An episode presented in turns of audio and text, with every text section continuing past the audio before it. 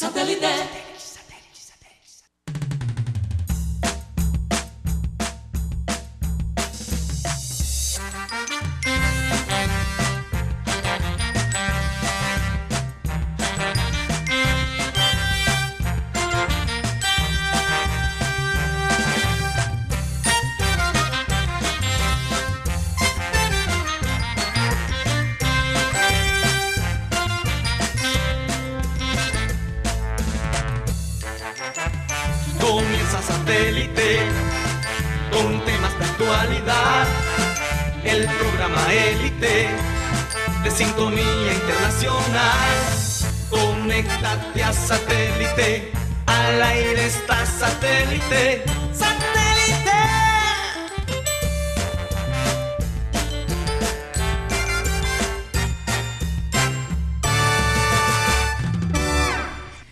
Señoras y señores, bienvenidos a su programa Satélite. Hoy es martes 14, ¿verdad? Menos mal que no es martes 13. Porque aquí en Colombia, ¿es viernes 13 o martes 13? No, ya de las Estados Unidos. dos. Nos da lo Pero mismo. más viernes, yo creo. Es más viernes sí, 13. ¿verdad? viernes 13. Viernes martes 13. 13. Sí, como la película. Sí, no sé dónde sacaste De martes. todas formas, No, ni se pero en Estados ni- Unidos no es martes 13. No, es viernes Es 13. viernes también. Friday the 13th. Aquí es martes 13. ¿Ves? Sí. Ok, entonces aquí es martes. Es por eso que lo estoy Ni diciendo. te cases ni te embarques. Ni te Ah. estreses Pero- ni nada de pero eso. creo que hay Ni un te día- vayas para otra parte. Creo que hay un día de mala suerte y un día de buena suerte, así no, Mm. no sé Miércoles. si estoy mal. Hay gente que el Numerólogos, 13 por es, favor. es buena suerte. Para mí es buena suerte el número Hay 13. edificios que no tienen el número 13 en el elevador. Sí. Sí, incluso en, en China. en- en tan- Asia, cero. Me, me parece tan chistoso porque todavía hay un piso 13. Pero Sí. solo cambiaste el nombre, es el piso 14. El número, entonces, sí. no, no tiene sentido. No tiene sentido, En exacto. Brasil los jugadores no pueden usar el número 24 porque es un baile concerniente al homosexualismo. ¿Por qué lo digo? Porque Víctor Cantillo, que estaba en Junior, pidió el número 24 y no se lo dieron por eso. Ah, bueno, mira, todos los días aprendemos algo nuevo. Bueno, en la mesa de satélite hoy está con nosotros Alejandro González, que de nuevo no es familia mía. Pura Pero lo casualidad. queremos como un hermano. Ah, Exactamente. Bueno, es que somos una gran familia en satélite. Tenemos a Sara González, Mateo Gueidos, Benjamín Gutiérrez y quien les habla, Karina González. El grupo G. El grupo G. Sí, señor. Gutiérrez, Oye, Gutiérrez, oye, qué, qué- qué buena cosa. Bueno, voy a- de ahora en adelante voy a decir, y el grupo G. Prefiero Bueno. el grupo H. Si me pueden poner ahí la. Oye, se, se levantó gua- guapachoso Mateo hoy. Eh, y vamos a darle paso a, a nuestro querido Raymond para que nos hable un poco de la gente que forma parte internacionalmente de satélite. Karina, muy buena tarde. Bueno, eh, rápidamente te comento quiénes son nuestros corresponsales. En Brasil tenemos a César Villanueva, también a Alex Macías. Desde Estados Unidos tenemos a Tony Avendaño, también a Tony Ariza. Desde Ale- Alemania, nuestra amiga Ginares García. Desde Chile, Maelis Charris. Eh, bueno, en este momento tenemos a Sara González, un placer tenerla aquí. Gracias, Raymond. Eh, nuestro productor ejecutivo Cyril Gaidos y bueno que les habla Raymond Hernández y se- seguimos bajo la visión del gran Abel González Chávez, el eterno Abel González Chávez. Bueno, excelente. Eh, hoy amanecí pensando, porque estoy leyendo un libro. Cari, perdón. Sí. ¡Ay, Dios mío! Los envidentes. ¡Qué cosa! Los envidentes. Gracias por, por recordarme, Sara. Bueno, pues. Por tardes. favor, es que estoy en mis, en mis pensamientos, ¿no? Estás metida en el libro. total, total. Bueno, buenas tardes, a, Adelante. buenas tardes a todos. Ellos son Cindy Dueñas, Karina Sanjuanelo, Martica Gómez, Alex Hernández, Winston Sánchez, Alvarito Orozco, el músico, el Gocie Mayor Mañe Barrios, Gocie por jeringosa, se dice que se ponía, una, se ponía una letra, una parte de la palabra de primero y después la, después la que estaba de última se ponía de, de de primero. primero, sí. Entonces, por eso el Gocie, ciego. El ciego mayor, Mañe Barrios. Sarita y su mamá, que la invidente es la mamá de Sara. Don Luis Alberto Cervantes del barrio El Bosque y Kelly Joana. Ellos son nuestros invidentes que nos ven y nos oyen a través de la claridad de satélite hoy 14 de enero. 14 de enero, wow, cómo pasa el tiempo, Bueno, qué cosa tan increíble. Pero mejor estar metido en libros que otra vaina. bueno, sí. Mejor libros que lío. Ah, Hay que leer para evitarse ciertos problemas, no sé. para evitar, o, o- o como tú dices, evitar Sí. los líos. Bueno, el libro que estoy leyendo se llama No temas el mal, eh, de Eva Pierracos, Sí, austriaca. austriaca. Y ella habla de ese ser superior y ese ser interior que tenemos en nosotros. Y cómo ese ser inferior muchas veces crea una serie de capas tapando a ese ser superior que es la esencia de nosotros. Lo que es la parte divina, digámoslo así, es, es esa parte pura. Es esa conciencia que nos dice, esa voz interna que a veces nos dice, eso no está bien. Hay algo que, que, tú estás haciendo que no está bien. Entonces la manera de combatir ese ser inferior es empezar a quitar esas capas.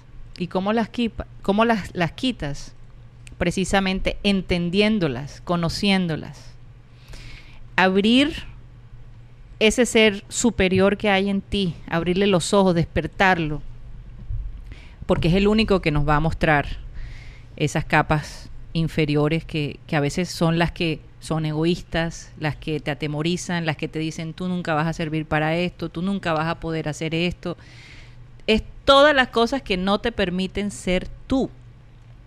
Entonces, simplemente amanecí con ese pensamiento, que de pronto hoy deberíamos reflexionar cuál es nuestro verdadero ser interior, cuál es ese ser superior que tenemos apagado y que no hemos podido dejar salir. Y en todo este proceso, eh, el hecho de formar parte de satélite, he aprendido que mi ser superior estaba bastante callado, Apagado. apagado. Y la vida me ha permitido empezar a quitar esas capas y a enfrentarme a mis temores. Aunque no lo crean, soy una persona tímida. Bastante tímida. Y, y estar frente a un micrófono, eh, eh, para algunas personas es fácil, para otras personas es imposible. A mí me encanta estar enfrente de un micrófono. Sí. Y he encontrado un placer enorme. Entonces he ido destapando, he ido quitando ese ser, e- e- ese ser inferior que quiere apagar mi ser superior. Y yo creo que, que me ha sorprendido.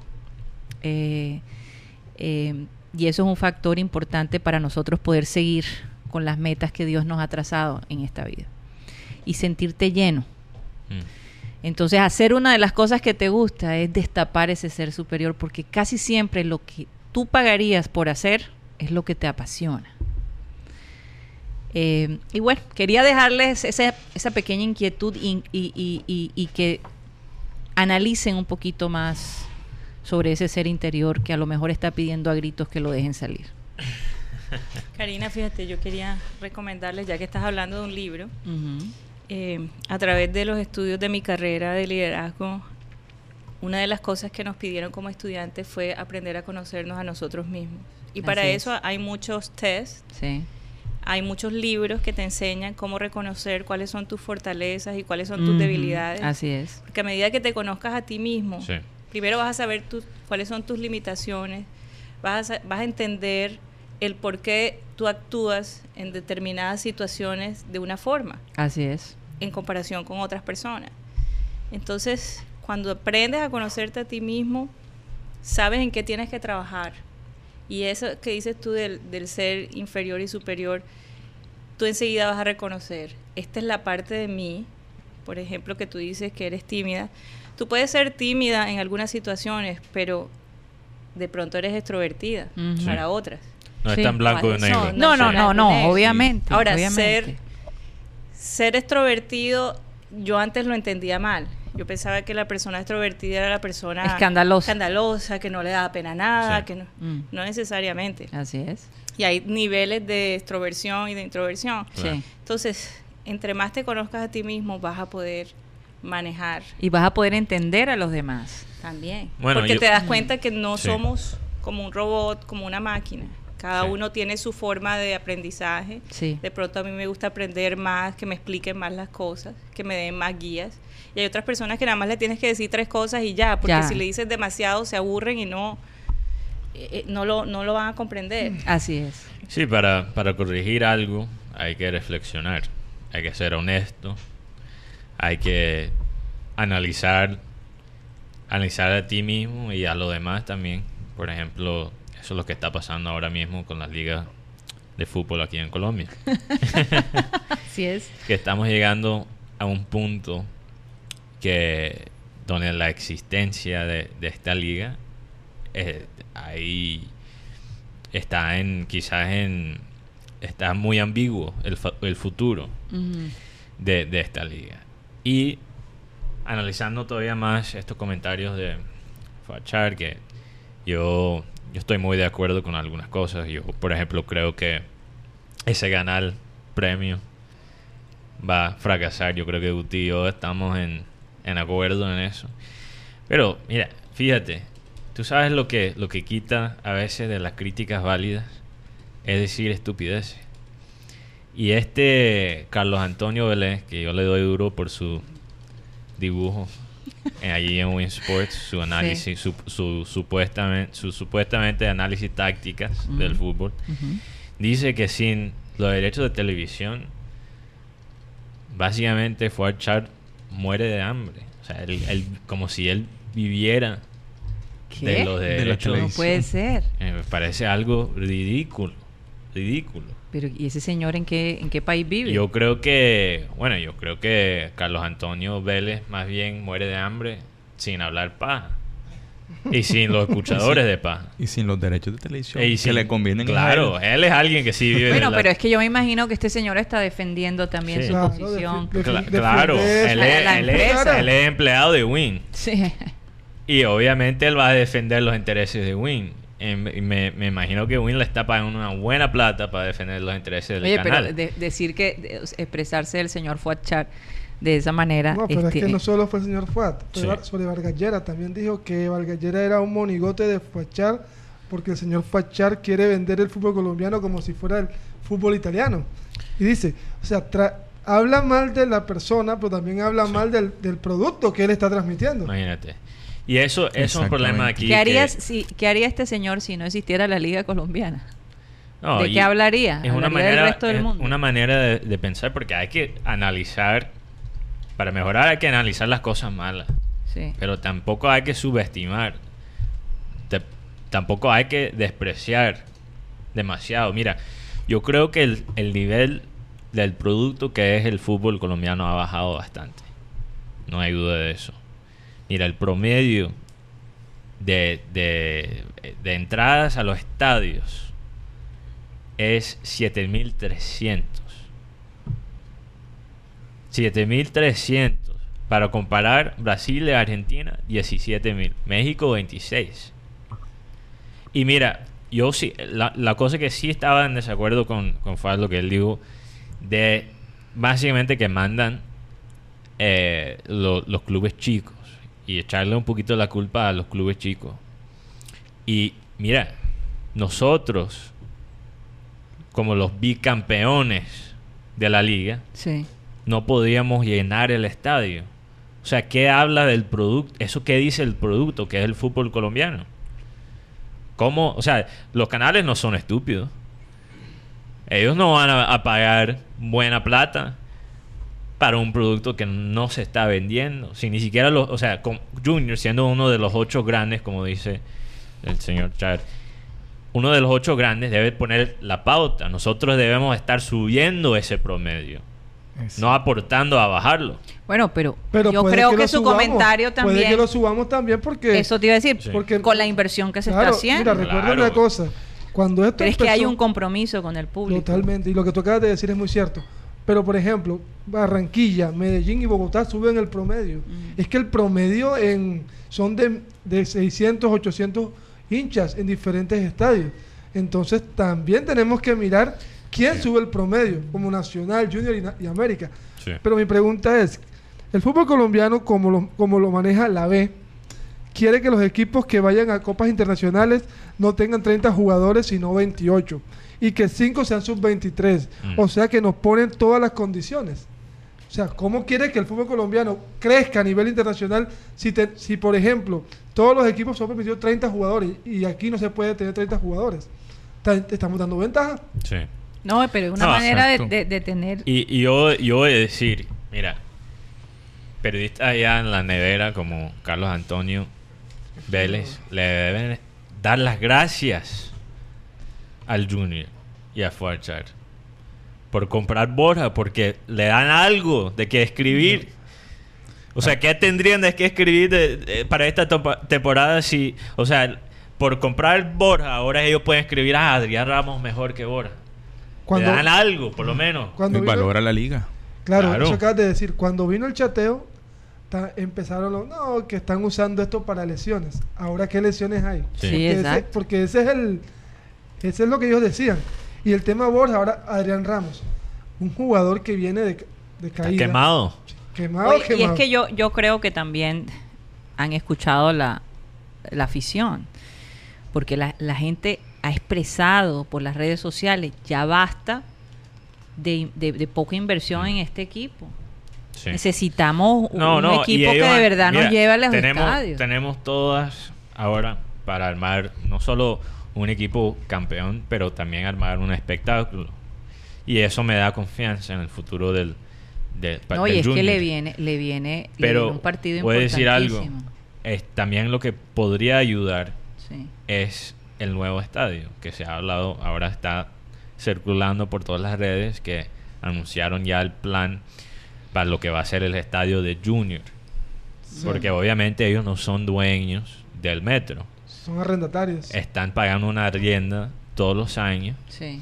Ahora, ¿Dónde- Hay- no han dicho hay- dónde lo van a localizar. se Me dice que, se va a hacer cerca, Más sí, o menos. Hay más dos opciones. cerca del río. Sí. Hay dos opciones. es lo que O sea, están me- diciendo. me una, imagino. una- una cerca a Alameda, ubicada cerca de la sede de Co- Colombia la Nueva, Ajá. y una en unos terrenos del señor Edgar Rentería que están por el malecón.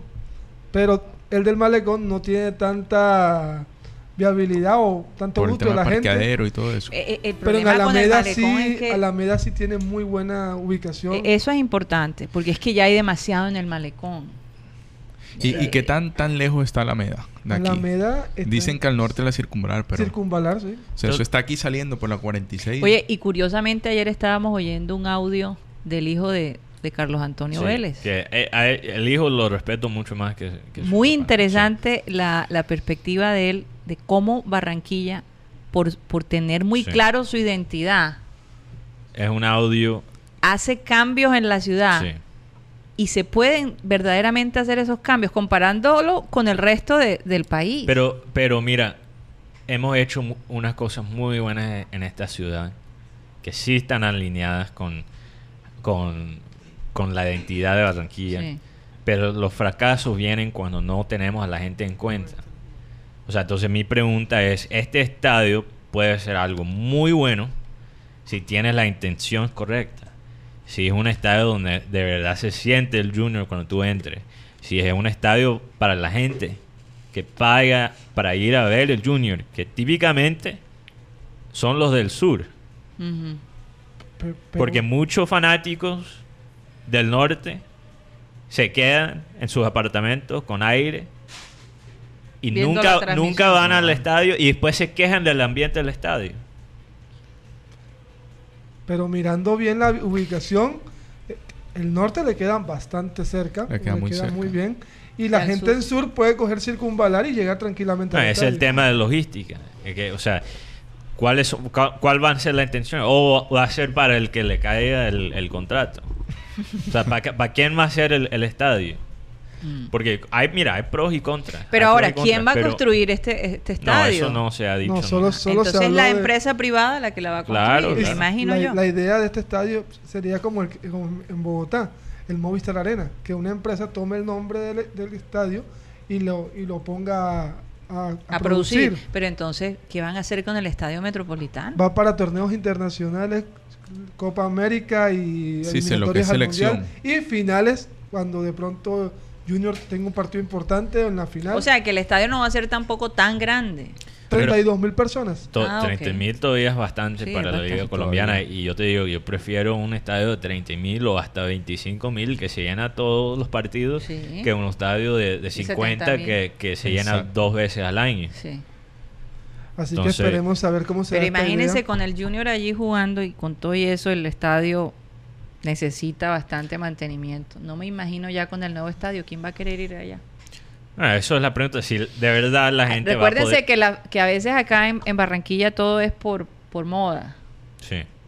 Todo es por moda. O sea, el, Sí. el- el- el restaurante de moda. Hay una fiebre de tres meses y después la gente se cansa. eh, se cansa, se O sea, cansa o muy sea, rápido. Y eso es típicamente en este sector de la ciudad, en, la no- en el norte. Sí. Que eso pasa. Hay un restaurante que se llena por tres meses y la gente se cansa y nunca regresa. Aquí los, reso- los restaurantes se quiebran después de cuatro meses Si no tienen consistencia. si no tienen consistencia. Sí. Pero entonces yo digo, si, lo, si se va, si va, va a estar cerca del río Mm, que y sería ahora espectacular. es sería espectacular del- Sí. de, en Desde términos el de, punto de vista de escenario. escenario. Sí. Pero le vas a hacer la vida más difícil a la gente que sí típicamente va al estadio, que es la gente del sur. Que van a tener que viajar todavía más para ir al estadio. Y le, va, le vas a poner el estadio cerca a la gente que no es consistente. O sea, eso para mí es... Pero que las boletas pagan el doble de- por, por las, por las boletas del sur. Sí, porque recordemos una cosa que Si tiene te pones a pensar, en cuanto a costo es una gran diferencia. el, tiene un- ¿Ah? ¿Qué? el- La El- boleta del norte, de, Ah. de- de occidental. No estoy hablando del estadio, estoy hablando de la ciudad. Ah. La gente del sur de la ciudad es la- No, el que... No, yo sé, pero lo que estoy diciendo es que la gente del norte paga más por sus boletas. no, no pueden Entonces, hacer eso. ¿Ah? claro, claro que sí. O que tú estás diciendo que típicamente pagan Es que más. se va a Sí, compensar típicamente, el, o sea, el costo de... Eh, eh, eh, la gente del Mm. norte Porque paga paga más, mejores entonces- sillas. Exactamente. Mejor Entonces, visión. Mejor visión. Ah, ok, ahora entiendo. Pero lo O sea, Como hay que, los aviones. Mateo. Los- en realidad hay más ganancia en las pocas sillas de primera clase que... que en el, que el resto del sí. avión. Eh, Claro. eh, eso es lo que estoy tratando de, de- Menos mal, Sara, que... Pero, pero le estás poniendo, le estás poniendo a la gente no solo los gastos de, de del tiquete, ahora la gente que tiene menos medios para comprar los tiquetes, también el costo de transporte.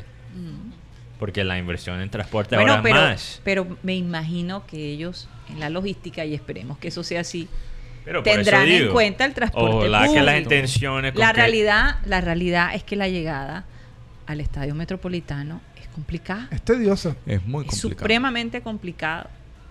No hay un punto medio. Yo creo que lo que ellos están buscando es dar un poquito al sur y dar un poquito al norte. So, Es que si lo ponen en vía 40, por ejemplo, pueden llegar todos los que en de la 30 y la Y Murillo si, y si lo la pones vía por 40. Alameda, también tiene una buena opción por la circunvalar. Llegas tranquilamente. Y, y es una vía que yo veo muchas personas que cogen la circunvalar derecho y llegan directamente al Sí, vas. metropolitano. O sea, tampoco es que sea tan... No, y que circunvalar ya conecta con vía 40, entonces es... Sí, exacto. Eh, Ah, Ya la, o sea, la infraestructura está Mm. allí. Además, es un proyecto para 2023, así que hay que... Todavía falta. Sí. Paso a Wow, paso. todavía falta. O sea, apenas va a comenzar en el 2023. No, va a empezar creo que este año. se Ajá, supone que y en se agosto termina el do- 23. en el de 2023. este año empezaría. Pero entonces yo creo que es muy fácil echarle la culpa a una persona o un grupo. Muy fácil Mm. echarle toda la culpa a solo los canales. Es muy fácil echarle la culpa a los dueños, Sí. a los fanáticos, A los jugadores. a los, a los jugadores mismos, a, a- a la liga, la, la institu- in- institución Institución, sí. de la liga, Sí. la- como organización, como empresa. Pero el obstáculo más grande para el éxito es el anti la, la, la anticompetitiva, la naturaleza de anticompetitiva que tiene esta liga. Eso es lo que genera un producto feo, un producto que gente no quiere ver, ni en vivo ni en la televisión. Porque es Sí. que ya tenemos el fútbol internacional, o sea, es- es, que Claro. es muy difícil. Pero, pero con hay que, eso. mira, hay que, hay que, no es, ni si- no, tú no tienes que llegar al nivel de, de, de Inglaterra para entretener a la gente. No, no, Hay que cosas no. que, tú puedes hacer que hay en la liga, como lo dije ayer, que nos, nos hacen quedar atrás, Sí. que le, le favorece a un fútbol feo. Entonces hay cosas que se pueden cambiar. Y lastimosamente hay una mentalidad que no solo en el fútbol, pero en muchos negocios aquí en Colombia, es pensar en pagar las cuentas de ayer. No pensar en lo que nos puede producir en el futuro. Y pasa en muchos, muchos frentes, no solo en el fútbol, pero así piensa la liga. Piensa en cobrar las cuentas de ayer, no piensa en cómo vamos a, a rescatar el fútbol que 17 de los 20 clubes están en, en liquidación. 17 de los 20. Solo 3 están en una posición económica sana. 3 de los Imagínate 20. si el año pasado se fueron a... eh, hicieron huelga y, y- y bueno. Sí, entonces. O sea, y fue- un crimen, literalmente, que- que- que hicieran la huelga. Entre dieci- 2017 y 2018 se perdió entre todos los equipos 58 mil millones de pesos. Eso no. El sistema que tenemos ahora no está, No está no está generando. Sí, no es está- una- algo tiene que Sí, cambiar. ahí yo de todos modos pienso que, que- que los hombres de negocios tienen que, que involucrarse porque también... Bueno, eso es lo que. Eh, Mira, es- es falta de apoyo de, empresas Sí, privadas. claro eso también sí. es un factor. Pero, un factor. pero mira que ahora yo vien- viendo el nuevo logo, logo este, de esta liga, Betplay, con todo respeto, esto se presenta suspicacia porque es una cosa de apuestas. Es una empresa de apuestas y uno sabe que, quieran o no, en algún momento va, se va, va a haber ese movimiento. no inspira confianza. No inspira confianza. Y lo otro sobre la gente de negocio. Han intentado entrar, pero como esto tiene como tres cercos para poder pasar, el señor Fuad intentó entrar. Ardilalula intentó entrar, pero no, no, no han permitido porque Pero la de apuestas Fe- sí. la de apuestas sí. Sí, yo, yo entiendo, yo entiendo la frustración. O sea, blanco es y gallina lo pone. Enten- entiendo la frustración de, de, de Fuad con, con estos contratos chimbos que tiene la liga con, con, con los canales, pero también al mismo tiempo el producto tiene que mejorar. Sí, la verdad es que no es una liga llamativa. O sea, Sí. el sistema de, de juego podría Es mejorar que no- mucho. El yo, no- sistema yo- de... yo tengo otra cosa muy clara. El arbitraje no ayuda. El, exacto. El Falta arbitraje confianza no en arbitraje. Porque Buen mira, ve. ¿cómo así que tú eh, vas a aprobar el VAR en una final? O sea, se generan suspicacias. Otro punto. La liga tiene, Tecnopesimismo. tiene, unos, tiene unos horarios horribles. Sobre- pero sobre todo, el calendario de la liga no, no compagina con el calendario de la Conmebol. Y ustedes no se han dado cuenta que cuando dicen van a chequear el bar, todo el mundo dice, ay, no, Dios, mío, ¿ahora ¿con qué van a salir? ¿A quién le van a robar? ¿A quién van a, a, a- a- robar. fregar? Sí. Literalmente. Sí, como yo digo, el VAR es una herramienta y, y a veces por usarla en cosas necias puede dar la impresión de lo que dice el zurdo López, que el VAR lo hicieron para legalizar la trampa. Eso, yo no creo que eso sea cierto, pero el mal uso ha dado esa impresión. Esa impresión. Bueno, Oye, y haciendo un cambio de frente, Ujú. ¿qué es lo que está pasando con el Barça? sí, no es un buen, no es un buen Oye, momento para Valverde los se culés. va.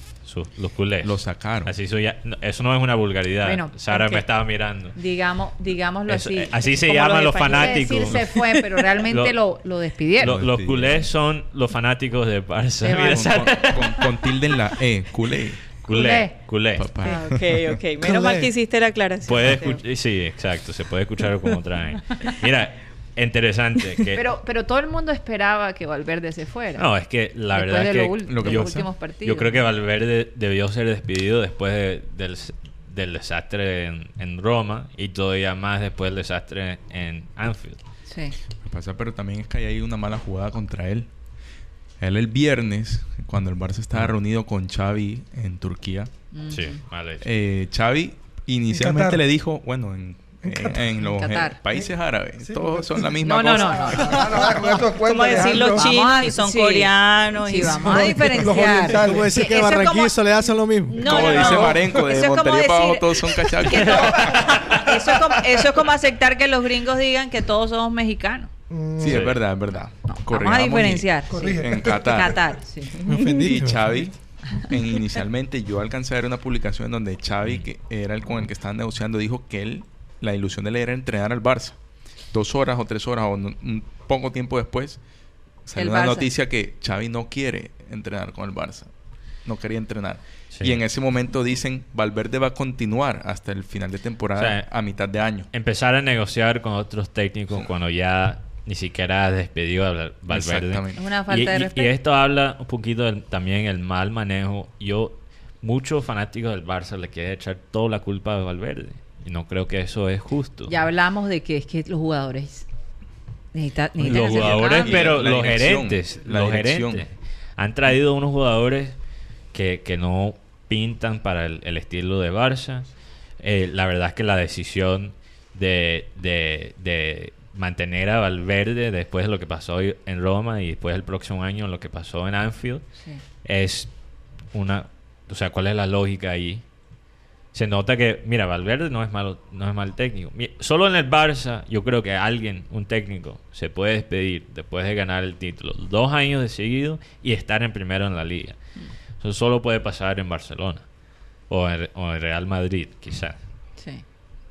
Porque, o sea, en cualquier otro club, eso es un, dos años supremamente exitosos. Pero ¿qué pasa? Valverde no quiso jugar al, al estilo, no quiso a- a- alinearse a la Adaptarse. identidad. Parece de- que Barça. está de acuerdo contigo. Está de acuerdo, se está moviendo. Está diciendo que sí. Él también Bueno. quiere hablar. ¿Qué- y, y qué dice el otro robot? ¿Estás de acuerdo conmigo? No, no, no estoy de acuerdo. Oye, no estás de acuerdo. No estoy de acuerdo Cuéntame. porque desde que yo vi. Pero habla si no estás de acuerdo. Desde que yo vi la nómina, desde que yo vi la nominación de Valverde para el Barcelona, dije, este es el técnico para el Barcelona, para el estilo del Barcelona. La verdad nunca lo vi. ¿Y quién ves tú? Yo veo a Gallardo. Ahora mismo veo a Gallardo, pero Gallardo, como yo siempre he dicho, es un técnico que tiene que dar, tiene que dar el paso. Porque le ha ido bien en Uruguay, le ha ido bien en River, pero tiene que dar el paso a Europa. Y Barcelona se vuelve una, una papa caliente ahora mismo. Porque Pero ¿y no entonces quiso... qué pasó con, con Javi? con Xavi. Xavi, Xavi. Xavi no aceptó. Xavi no aceptó. Pochettino no aceptó. Ahora acepta aquí que se tiene. Y, y, o sea, me estás hablando de técnicos que no están aceptando el puesto de ser técnico de Barça. Lo que pasa es que el es que coja ese puesto ahora mismo, caliente. el que coja ese puesto ahora mismo tiene un gran problema. Claro, encima. pero eso habla de, de la dir- dirección, de los gerentes del equipo, el manejo del equipo. O sea, la gente le está, esto, estos técnicos le están huyendo precisamente a la A- parte administrativa. a Bartomeu. Exacto, Papa caliente. Es- eso es una papa, Papa ca- caliente. Papa caliente. Sí, ya. Pero entonces, mira, Porque, este... ¿qué pasa ahora con Valverde? Bueno, Después de Valverde- salir Salió Ah. riendo. derrotado de... Salió riéndose. Sí. Sí. Porque Yo hay, creo una, que- hay una foto donde sale el carro, Sí. se ve el escudo de Barcelona y atrás, bueno, dentro del carro se ve Valverde con una sonrisa. Entonces le foto. quitaron Un peso un peso encima Finalmente. Ay, pero con 25 millones de euros Bueno, yo por también, su salida. Yo también me río. yo también me río. Eso es verdad. Entonces ¿no? entra Kiki Setién, que ha tenido éxito con clubes chicos en España, Palmas y Real Betis. Un Real Betis que le acabó con, con el Barça hace poquito. Y es quizás un discípulo del estilo de Barça que se estableció con Johan Cruyff, el, el- leyenda eh, holandés. Holandesa, sí. Que eso es el fútbol total. Oye, ahora que dices así, de pronto me van a ahorcar.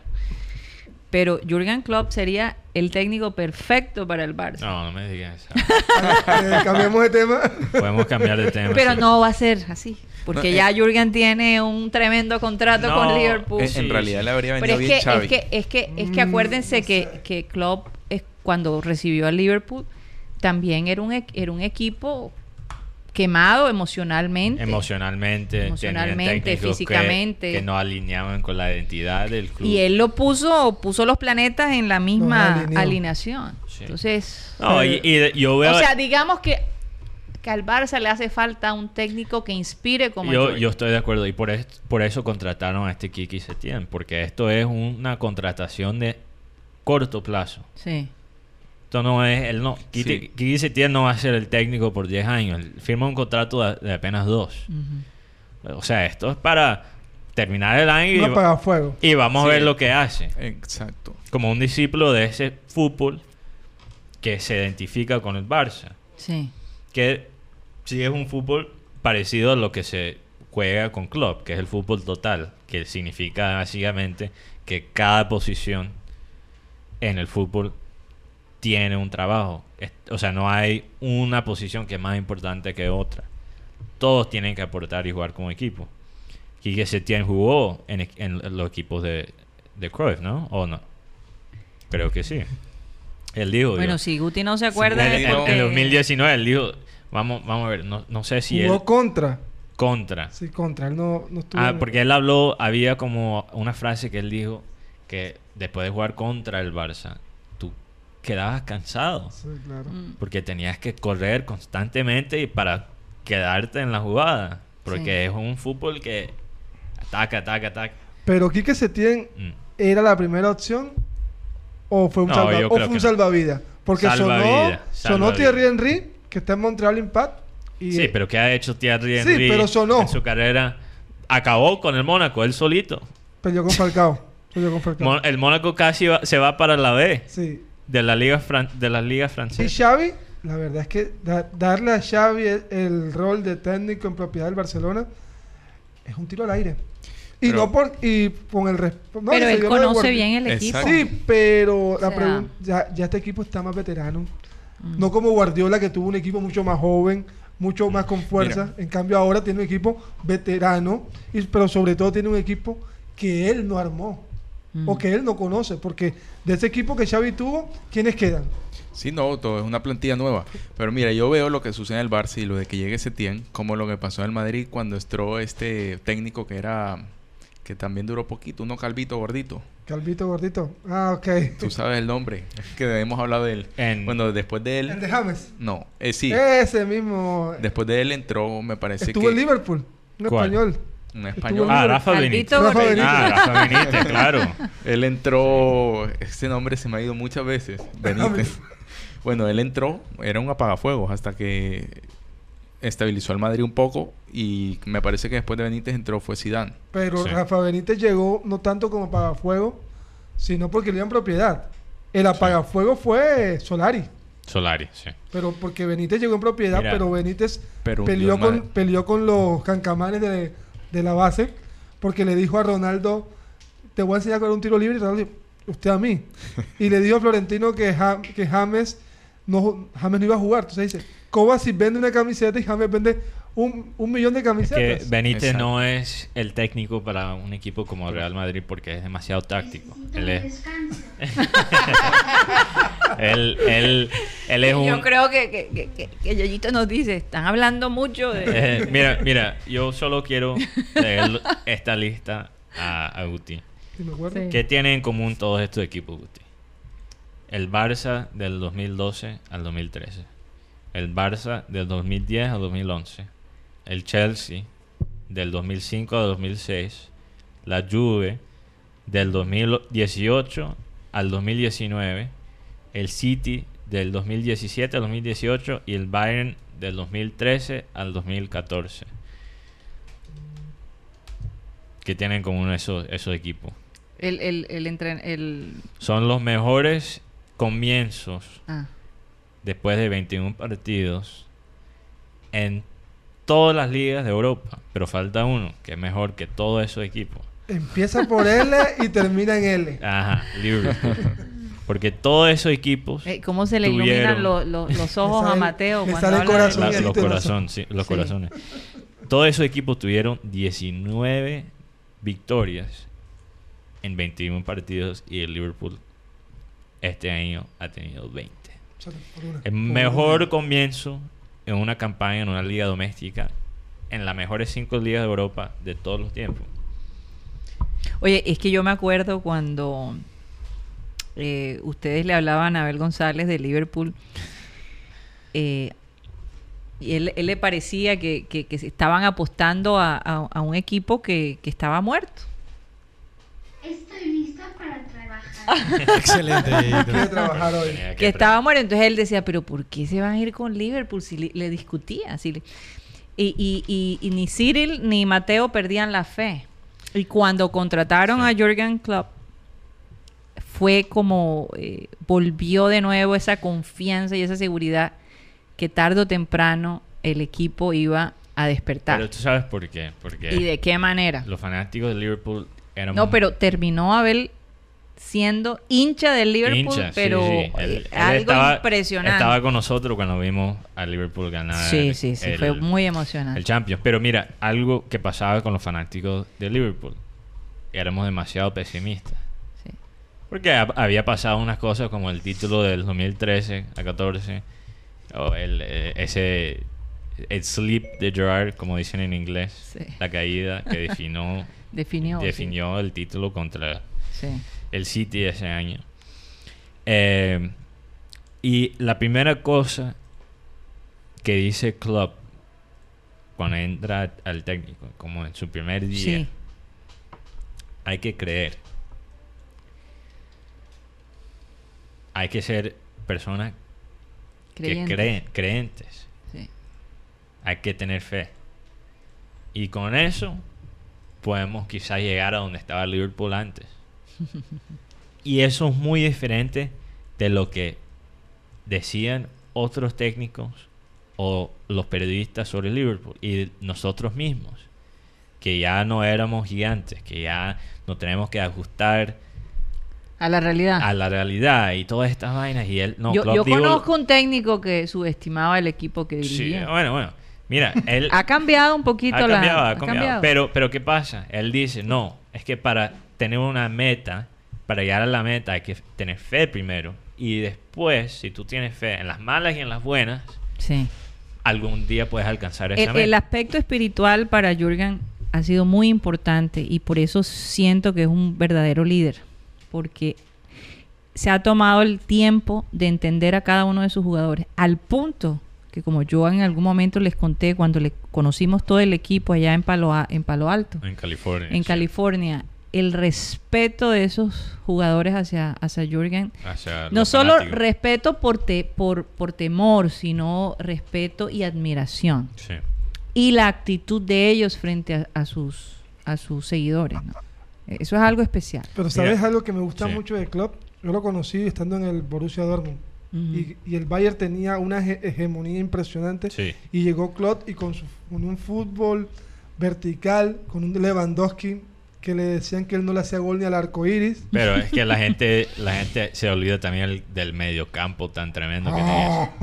Estaba Getze, Götze, tenías a, a Kagawa. Nuri Sahin, Nuri Sahin, Nuri Sahin en su mejor momento. Gandogan, Gondogan en, también en su mejor momento. tenía o sea, Ro- Royce Royce también. Sí, ese sí. equipo Y un, como tú dices, un Lewandowski. y Blasik- Blasikowski, Blasikowski. Piszczek, Hommel, Subatic. O sea, eh, Oye, un, qué un- memoria, un- un Guti. equipo, un equipo eh, de puros nombres ahí largos y. Yo no me imagino narrando un partido de eso siendo tú Sí. latino. Blasikowski. Blasikowski. Blasikowski. Blasikowski tiene una historia muy particular. Él vio cómo su papá mató a su mamá y él estaba escondido abajo de, No del mueble eso. y duró como dos, tres días sin poder decir una palabra. Blasikowski es... Jakub Blasikowski. es polaco. Polaco. Sí, él juega con Lewandowski en la selección. Jugó contra Colombia. Sí. Y votó un penalti contra, Portu- contra Portugal Oye, en la mira. Eurocopa. ¿Cómo superar algo así? El deporte. El deporte. El sí. deporte ayuda a superar ese tipo de traumas. Sí, definitivamente. Es una manera de fogar esa energía nerviosa y mental que tienes. Sí. ¿Pero qué es? Entonces, ¿qué es? Oye, y otra cosa que hay que agregar Mm. al éxito de Liverpool Sí. son los fanáticos. No, claro. Ah, Pero es ese que apoyo incondicional, ese ambiente, que le dan se en había el apagado. Sí se había apagado. Se había apagado. Pero es que, bueno, eh, eh, hay, hay varios factores que hacen que este, Sí. que este Liverpool se vea como imparable, como invencible, la verdad. Bueno, es muy posible que Liverpool podría no solo superar el Manchester City del año pasado, Sí. que tuvo más de 100, primer equipo de llegar a más de 100 puntos, ¿verdad? Y al mismo tiempo romper el récord del Arsenal de ir una temporada sin perder. O sea, estamos hablando que esto, este equipo que estamos viendo, no solo podría ser el mejor equipo de toda la historia de la liga inglesa, pero también la mejor campaña de una liga doméstica en las mejores ligas de Europa. O sea, es algo que, que no se, casi no se puede explicar. Y hay muchas cosas, muchos factores, poquito la suerte para ser exitoso en el fútbol, siempre hay un factor de, suerte. Pero ¿qué pasa? Tú te pones en una posición de recibir quizás esa suerte, aprovechar esa suerte, cuando te enfocas a hacer las cosas, las cosas mínimas de una manera excepcional. El Liverpool no es, o sea, las tácticas del Liverpool no son complicadas. No son na- así nada fuera y hasta él tenía, Klopp tenía un asistente que lo llamaba el cerebro. Oye, yo me acuerdo que Y él además se fue desde que él se fue, las cosas cambiaron. Han no cambiado. Sé, no sé qué. Entonces, ¿qué pasa? Tú tienes ahora un o sea, eh, parece que él no dejaba que los planetas de Liverpool se alinearan. Sí, quizás, quizás. Y yo creo que Klopp también se volvió un poquito más pragmático. Ajá. Eh, yo creo que quizás este cerebro quería siempre jugar el mismo estilo de fútbol. Mm. Y las cosas a veces cambian con los jugadores que, o sea, con el contrario, con que te encuentras, con los jugadores que tienes. Pero ¿qué pasa con el Liverpool? Y mira, yo he tratado de no hablar mucho de Liverpool porque yo sé que después la gente se, la gente se cansa. Sí. Pero, esto- o sea, con tu permiso tengo este, este Mateo Mateo Time. Time. Eh, y yo Sí, creo sí. que obviamente hay que de- dedicarle, es el mejor equipo del mundo. En ahora este mismo. momento sí. Sí. Entonces, ¿qué pasa? Liverpool eh, defiende bien, maneja la pelota bien, presiona bien y trabajan bien como equipo. O sea, eso son cosas. Ahora, hacer esas cosas es más difícil, o- o suenan simples, ¿verdad? El entrenamiento, el entrenamiento para llegar a ese punto no es fácil, pero es algo muy sencillo. Y, en- eh, y algo que dijo un comentarista inglés muy importante es que Liverpool, al contrario de much- muchos otros clubes grandes, no compran superestrellas. Ellos hacen superestrellas. Ellos toman jugadores que eran buenos Y los hacen mejores. y lo hacen mejores. Mm. Eso, o sea, e- esa es una ecuación que, que siempre te va a dar Es resultados. que yo pienso que, honestamente, Mateo, que los equipos deberían tener gente que analice eh, los equipos grandes, que analicen su técnica, su manera de motivar a los jugadores. No está de más imitar, ¿verdad? Cómo los equipos grandes manejan y influyen Sí. en la mente de sus jugadores. Yo pienso que definitivamente, por ejemplo, para mí al Junior le hace falta un departamento de psicólogos Sí, definitivamente. de psicólogos que estén allí dispuestos, que analicen el, el perfil de cada jugador, que entiendan su, Sí. su, su ser in- y- y superior, ¿no? Y- y que saquen lo mejor de ellos. Y ser realistas, o sea, un jugador analizar su perfil psicológico, como tú dices, y analizar si ellos quizás van a tener éxito en una ciudad como Barranquilla. Es Que se pueden ajustar al clima. al clima, a la a- cultura. a la cultura, en fin. Mira, Johandri llegó y, y armó su restaurante. Se engordó como 20 libras. Y, y, o sea, casi no jugó. ¿Y se fue? Y se fue. Y mira, esto, esto no era algo nuevo. Aparentemente, Johandri arma un negocio en cada ciudad donde él va. Una franquicia. Una franquicia. Entonces, Oye, qué cosa, y dejó el negocio aquí. Pues, ya, no sé. O no lo sé cerró. No le preguntado a Cariaco para ver si se lo dejó a Cariaco. Vamos a ver si... Pero lo que sí te iba a decir de, Pero, ¿y, y de qué era? de arepas, aquí yo de- arepas y comida venezolana. Ah, oye, qué rico. La, la arepa venezolana, sí. No, por eso yo creo que a Johandri le va a ir bien en Santa Fe. Eso Yo- sí, él- comiendo arepa venezolana Ah, todos los días, mira, grave. Johandri allá en, en Santa Fe va a morir de hambre. No, hay- yo- no hay duda de eso. Yo creo que, Yo creo que va a extrañar el calorcito y el, y la comida de acá. y el ambiente de Barranquilla, eso- especialmente por este semestre en la ciudad. Óyeme, Aquí- que se siente Hay una, una, cosa brisa. que se llama el tema climático. Por eso Mm. muchos jugadores aquí pueden ser muy buenos futbolísticamente, pero cuando llegan aquí el clima les da muy duro. Y si no se cuidan y se mantienen en, una, en algo riguroso, no van a rendir. Mira, Sí. y yo estoy de acuerdo. Y yo, la gente puede pensar, oye, ¿cómo vamos a comparar el Junior con el Liverpool? O sea, el Liverpool está en una liga mucho más rica, un país más rico. Pero tenía todo, todas las de pero, perder. Pero, pero la receta de Liverpool no es tan difícil de replicar como la gente piensa. Porque mira, aquí un oyente de nosotros, Sony Dakota, dice, Liverpool fue encontrando jugadores y adaptándolos a su sistema de Así juego es, total de acuerdo. y se alinearon los planetas. Tú no puedes alinear los planetas, planetas si no saben qué orden se van a alinear. O sea, tienes que tener una perspectiva de cómo se van a alinear los planetas. Y el Junior puede hacer lo mismo. El Junior tiene una, una identidad táctica y de cultura. Y nosotros, o sea, si eso no es claro para el Junior como club, entonces ¿cómo va a ser claro para los jugadores que llegan? Entonces por eso yo estoy muy feliz con las contrataciones que hizo el Junior, pero me preocupa. Son nueve jugadores nuevos que ahora se tienen que adaptar en muy poco tiempo. Si ni siquiera Matías se pudo adaptar en dos años. Un año. Un año, casi dos años. No, uno, uno. O uno. Sí, ocho meses. Ocho meses. Si Matías Fernández no se va, no se pudo adaptar, bueno, había razones también físicas que no se, no se adaptó, pero ha pasado con ya muchos jugadores, muchos, que no se pudieron adaptar después de un año. Entonces, ¿cómo se van a adaptar en un mes? Menos de un mes. Sí.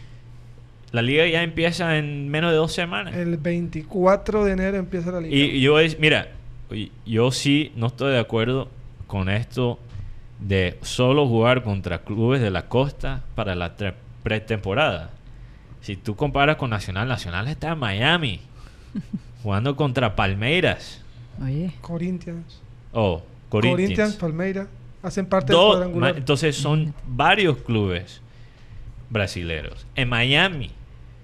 O sea, tomando la oportunidad de también crecer el mercado internacional Claro. Y preparar contra eh, Conocer un poco esos equipos. claro comp- eh, eh, analizar cómo juegan los equipos fuera de Colombia Es por eso que la liga euro- eh, inglesa hace un recorrido en, claro. en los momentos Bueno, eh, que están de ellos hacen un descanso recorrido eso es para tema- no perder la, la eh, mecánica. ellos- eso es tema de negocio porque antes esto de hacer las pretemporadas en Sí. Asia en Estados Unidos eso es nuevo porque el fútbol ahora está llegando a esos mercados nuevos donde no estaba antes Oye, este, Pero, Pero- así se dan a conocer. Pero Sí. sí. así se hacen conocer.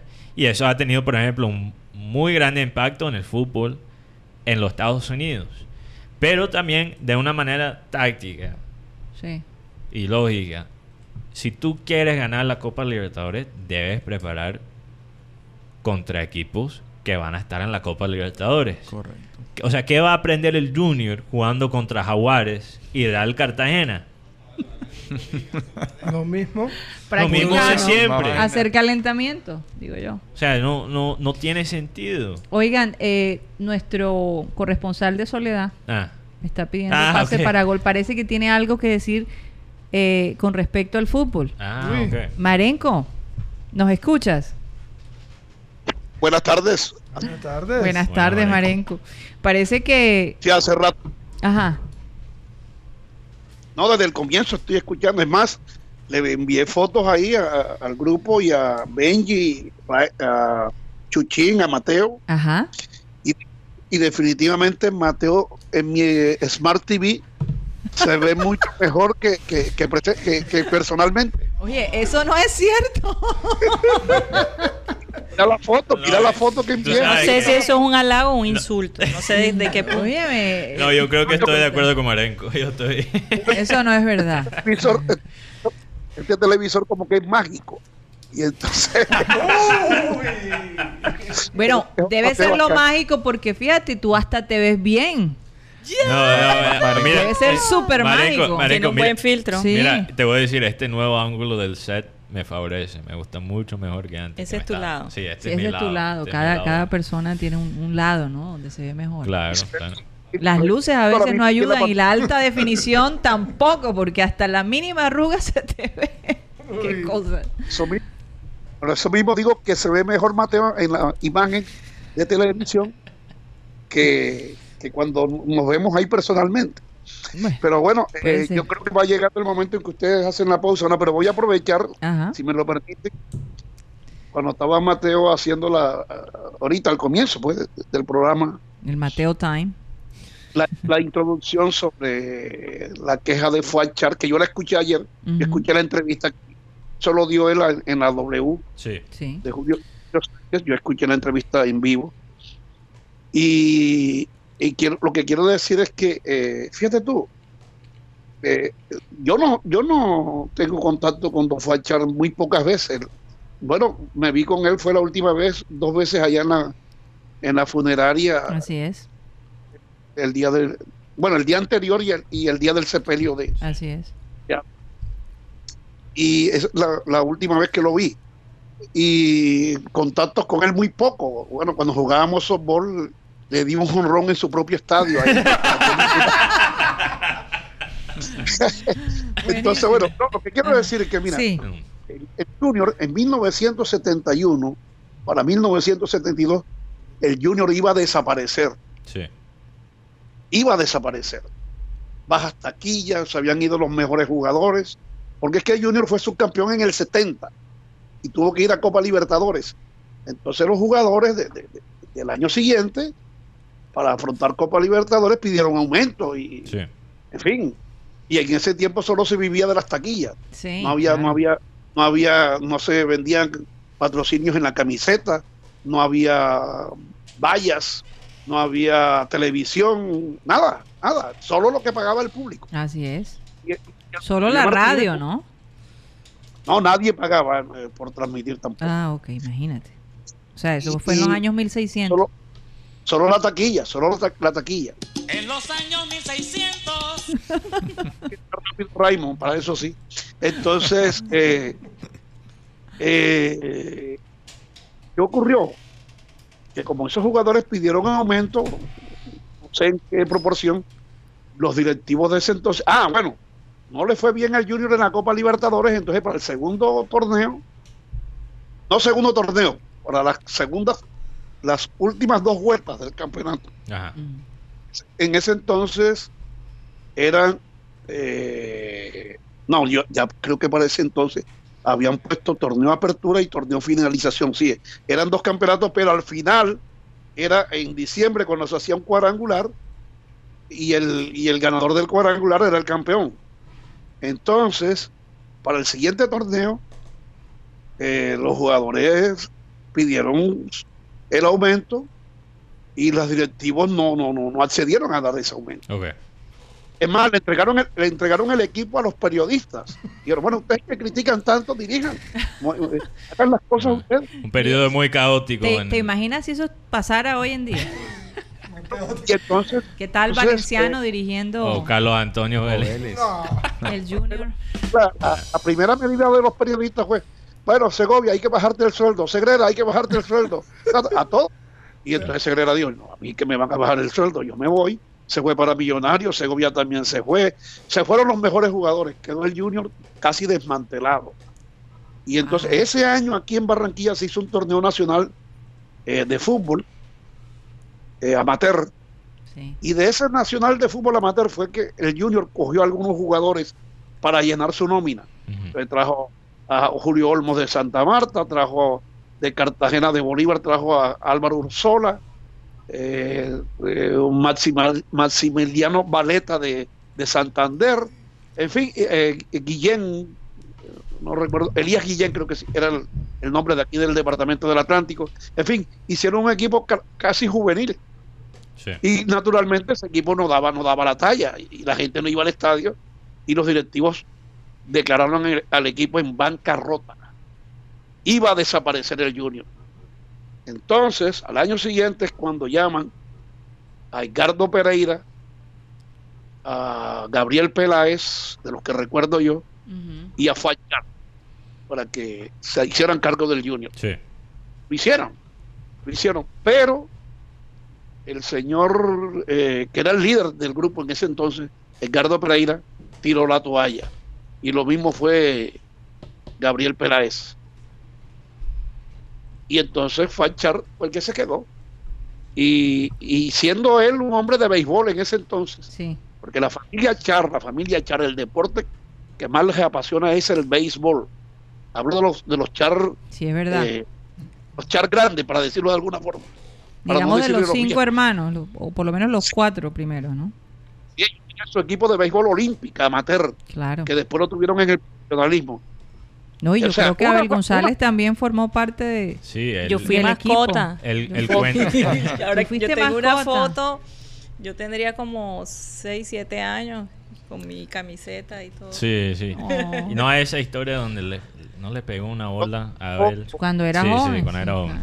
Jugando con uno de los, El- de los hermanos Char. Fachar nombró a Abel gerente del Junior. Claro, claro. Recuerdo esa época, sí. Tanto eso. Entonces lo que quiero decir es que una familia beisbolera salvó al Junior. Ahora entiendo. Yo sí me Ya estaba- por ahí va la cosa. Tenía sí que ser una familia beisbolera la que yo- salvara al Junior. Qué cosa, ¿no? Yo sí estaba esperando el punto. pase, el pase. Sí, cuál era el punto de Marengo. Y ahora entiendo. No, Todo- pero es que es verdad. Sí, no, es verdad. decir- Sí, ¿no? Es Así verdad. es. Quiero decir, eh, Mateo, porque, bueno, tus críticas son válidas y, y además porque lo has- las, ha- las has hecho con mucho respeto, Sí. que es lo que a mí me gusta cuando se critica, que sea con respeto, con argumentos. Pueden estar equivocadas o no, pero son, es tu posición, Claro. tu, tu opinión. Sí. Lo que quiero decir es que, y sin duda, Fachar se ha equivocado muchas veces, muchas veces se ha equivocado, pero hay que reconocerle que sin, sin él y su familia, Claro. el Junior, no, hoy en día el Junior no existía. No, y yo dije, No había- hoy y ayer dije que estaba muchísimo, muchísimo más en acuerdo con lo que él dijo que en desacuerdo. El único punto donde yo estaba de desacuerdo era echarle la culpa a los clubes chicos. Aquí hay, lo que yo quería decir es que mi punto era que hay muchos culpables. Hay varios factores. Y uno de esos, ya el equipo, el Junior, ya lo está corrigiendo con estas nuevas contrataciones. Y por eso yo digo que la gente que, que dice estupideces como Fuad vive de los derechos de, de- de televisión, ¿verdad? Es Están que perdidos, me, parece, perdidos, no puedo decir que un periodista que estudió eso, que trabaja y que lo pagan para decir cosas en- supuestamente inteligentes al aire, diga eso de, de Fuad Chávez. Eso me parece o sea, es- eso, eso no tiene sentido. Y más bien ellos eh, deben estar agradecidos con Ford y con Alex por traer a Borja. Porque hay algo de qué hablar en esta liga. Oye, cuando, cuando volvamos de la pausa, Mm. espero que Raymond y Benji no me cierren el micrófono. No te prometo nada. Vamos a ver, Manenco. Bueno. Vamos a ver. Bueno, vámonos a un corte comercial y ya regresamos.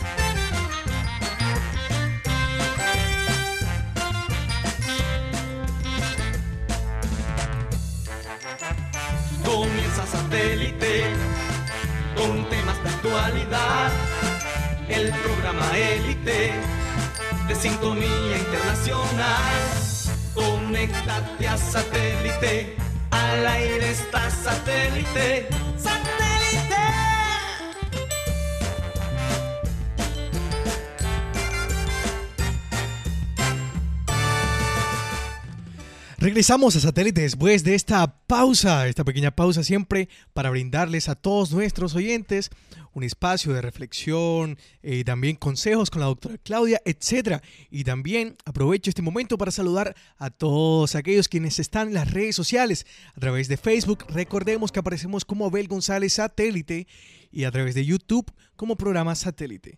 En este momento, como todos los días, recordemos a nuestros patrocinadores.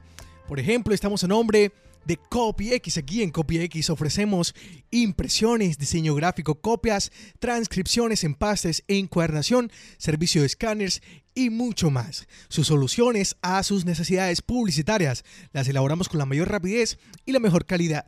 Todo lo que tiene que ver con la parte digital y el diseño gráfico lo puedes encontrar en CopyX. Visítanos, estamos ubicados en la carrera 52 con calle 72 o también puedes llamar y pedir todos estos servicios a domicilio al 358 4310. Así que visita CopyX. También a nombre de Headstrong Magazine. Nuestro objetivo es que aprendamos y conozcamos la gran variedad de inventos, ideas y los personajes que están detrás de todos estos. Aquí visita Headstrong Magazine, la revista virtual, el magazine virtual de actualidad, innovación, noticias interesantes, lo que está en tendencia y de moda en el mundo lo puedes encontrar aquí en Headstrong Magazine. Visítanos, puedes colocar en tu navegador headstrongmac.com y así nos puedes encontrar headstrongmac.com. Visítanos. Y también a nombre de Harley Davidson, esta comunidad de harlistas que está de moda en la ciudad de Barranquilla y que cada día más crece esta comunidad. Si quieres pertenecer a esta comunidad de harlistas, visita las redes sociales de Harley Davidson. También te invitamos a que visites la tienda de Harley Davidson aquí en Barranquilla. Está ubicada en la carrera 51 con calle 76 36 en todo el bulevar de la carrera 51 para que observes lo nuevo que tiene Harley Davidson en esta temporada, en este 2020 en ropa, accesorios y mucho más. También para que visites y te enamores de esa motocicleta modelo 2020 que te lleve hacia la libertad.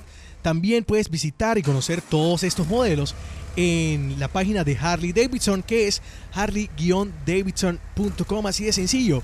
Harley-davidson.com para que te enteres de todo lo nuevo que tiene Harley Davidson, sus eventos, también sus promociones, descuentos y lo nuevo que tiene, la mercancía que tiene, la ropa, los accesorios, los, los descuentos que hay incluso para la motocicleta, para las reparaciones, para estas partes que hacen falta, lo puedes encontrar y saber, enterarte de esto y mucho más en las páginas de Harley Davidson. Así que te invitamos a que hagas parte de esta comunidad y que bueno, estés ahí pendiente de Harley Davidson. Ahora es mucho más fácil ir en la calle y encontrarte una Harley Davidson rugiendo por toda la calle. Así que dos, 12 minutos. Karina, seguimos con más de satélite.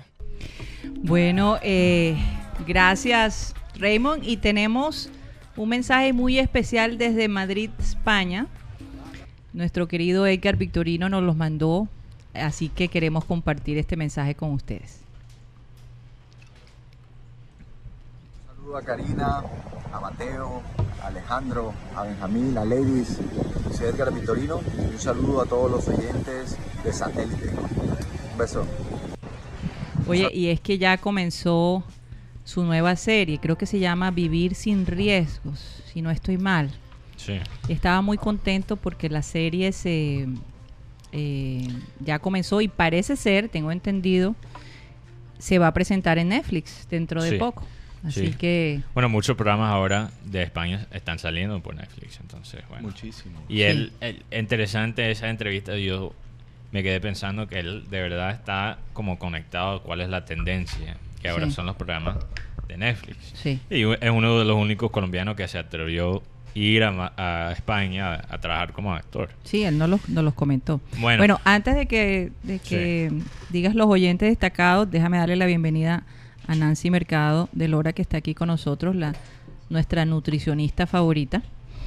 Y con ella vamos a hablar de, de una condición, porque todavía no la han aceptado como una enfermedad. Se llama ortorexia, que es la obsesión por la comida saludable. Así que los quiero dejar allí pensando un poquito sobre el tema. Vámonos con los oyentes más destacados de este día, Mateo. Ok, bueno, por Facebook tenemos a Jesús Puerta González, Pedro Pico, Isaura Natera, Iber Rodríguez Monterrosa, Ujú. Ana Camargo, Julio Borja Miranda, Juan Herrera, Sonny Dakota, William Jiménez. Eh, que dice Jaguares le va a dar es puro guay al Junior. Junior tiene que buscar, Eso bueno, sí es verdad, eso yo sí es estoy de acuerdo contigo. Hay mucho William. materife ahí. Mucho materife, estoy de acuerdo, William. Junior tiene que buscar buenos equipos de competencia. Sí. Eh, también, bueno, Frank Rivera, que siempre manda sus saludos con muchísimos emojis. Un saludo para Frank Rivera. Eh, también nuestros oyentes en YouTube, Fernando Vaca Mejía, José Atencia, que siempre nos escucha desde New Jersey, si no estoy mal. Fernando Vuelvas Mesa, que todavía no nos ha explicado por qué él se llama el ciber oyente número 7. Voy a tener que... Oye, sí, nos tiene que Sí, sí. explicar. Necesitamos saber cuál es esa historia. Cristóbal Rivero, que siempre entra por YouTube. Tenemos hoy también José Quintero. Eh, también tenemos a, bueno, como siempre, Javier Sánchez Polo, que nos está escuchando desde Barcelona. Em, Rafael, Rafael Noriega, que dice, buena tarde, llegando apenas a sintonía, reportando desde la soleada Bogotá. Saludos al Oye, panel. Qué bueno, Bueno, que no está lloviendo por allá. Qué bueno que está soleado. Óyeme, sí. Eh, bueno, esperamos que te quedes con nosotros, Rafael. Y bueno, Javier Sánchez Polo dice, Mateo, es el único actor colombiano de esta generación. Sí, Sí, sí, es para verdad. aclarar, de esta, de esta generación. generación, así es. Porque existen otros como Angie Cepeda y Juana Costa. Sí, pero Angie Cepeda no vive en España como, como Edgar. Sí. Eh, Angie no- no Cepeda sé. trabajó La verdad que esa otra generación, yo no la no conozco. solo en no solo en España, pero Angie Cepeda estuvo en Perú, Sí. estuvo en distintas partes del mundo y creo que también en Miami y Los Ángeles. Bueno, como yo he dicho, lo que está pasando ahora mismo por todos los medios, sea películas, sea eh, series de televisión, es que ya los mercados, la división entre los mercados internacionales ya se está acabando. Ya no hay, aquí Javier Sánchez Polo dice Juan Acosta sí vive en España. Eh, pero ya no hay mercado internacional y mercado doméstico, ya todo es la misma vaina. El- eh, se está eh, globalizando los medios de entretenimiento de una manera que no hemos visto antes por los servicios de streaming. Sí, así es. Y bueno, un recuerdo a nuestros oyentes que nos pueden escuchar en Facebook como Abel González Satélite, que nos siguen ahí. Eh, ya estamos llegando a los 7000 en Facebook, 7000 seguidores, nos falta 5. Entonces, bueno, no seas egoísta, comparte el programa de vez en cuando con primos, tíos. Oye, y, y- y- además- y- y lo están haciendo, lo No, y- están haciendo sí, porque. Además, los planes de datos en Colombia, si usan Facebook, no les gastan datos. Entonces Ah, pueden verlo bueno, en streaming. todavía no mejor, consumen. eso es Todavía nuevo. mejor, todavía ¿Desde mejor. cuándo? A, sie- a los ¿Siempre ha sido así? postpago Sí. casi siempre Facebook y WhatsApp, casi- Entonces compartan Excelente. Facebook. Esos dos casi nunca...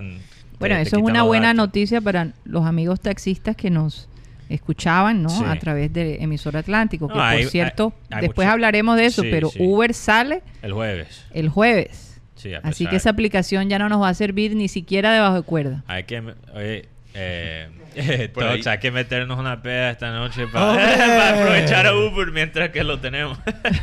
Una Por pea ahí- satélite esta Uber noche. desaparece en la ciudad de Barranquilla. hay que, es una de las primeras ciudades en Colombia que, que, quita el que- Uber. que quita el Uber. Y parece que hubo una- un conflicto ahí interno administrativo, no se pusieron de acuerdo y, y la ciudad decidió eliminarlo. Oye, Había un meme que decía en Barranquilla no me quedo y se le logo de Uber. Uber. bueno, también nos pueden escuchar por YouTube, Mm. programa satélite, en radio digital, eh, como Radio Caribe Sano. Sí, deja la música, Sí. no seas tímido con la música. Ponla hay, un ¡Dale la oyente, música! Sí. un oyente que pues no veo el comentario aquí porque estoy viendo en el móvil y desde Ah. ahí no me salen todos en Facebook. Dijo que lo, nos encontró desde ayer y que era fiel seguidor de Abel González y que nos sigue desde ayer. Bueno, increíble. ¿Cómo se llama? ¿No sabes cómo No se lo llama? tengo, habría que buscarlo en el Bueno. Pero un saludo para él. Ojalá que te quedes. Sí, sí, hay mucha gente que no... e- Eso es lo importante de compartir el programa. Hay mucha gente que todavía no sabe que continuamos digitalmente. Así es. Eh, bueno, y un saludo fuerte para no- nuestros oyentes de podcast que nos pueden escuchar en Spotify. Así es. Y Tunin, ¿no? Y bueno, tuning sí, TuneIn, como Radio Caribe. Como. Radio Caribe. Bueno, entonces tenemos a Nancy Mercado. Nancy, por estos días, estaba leyendo sobre la orto- octore- ortorexia. A lo contrario de la eh, Anorexia. anorexia, eh, la ortorexia es la obsesión por, por comer saludable.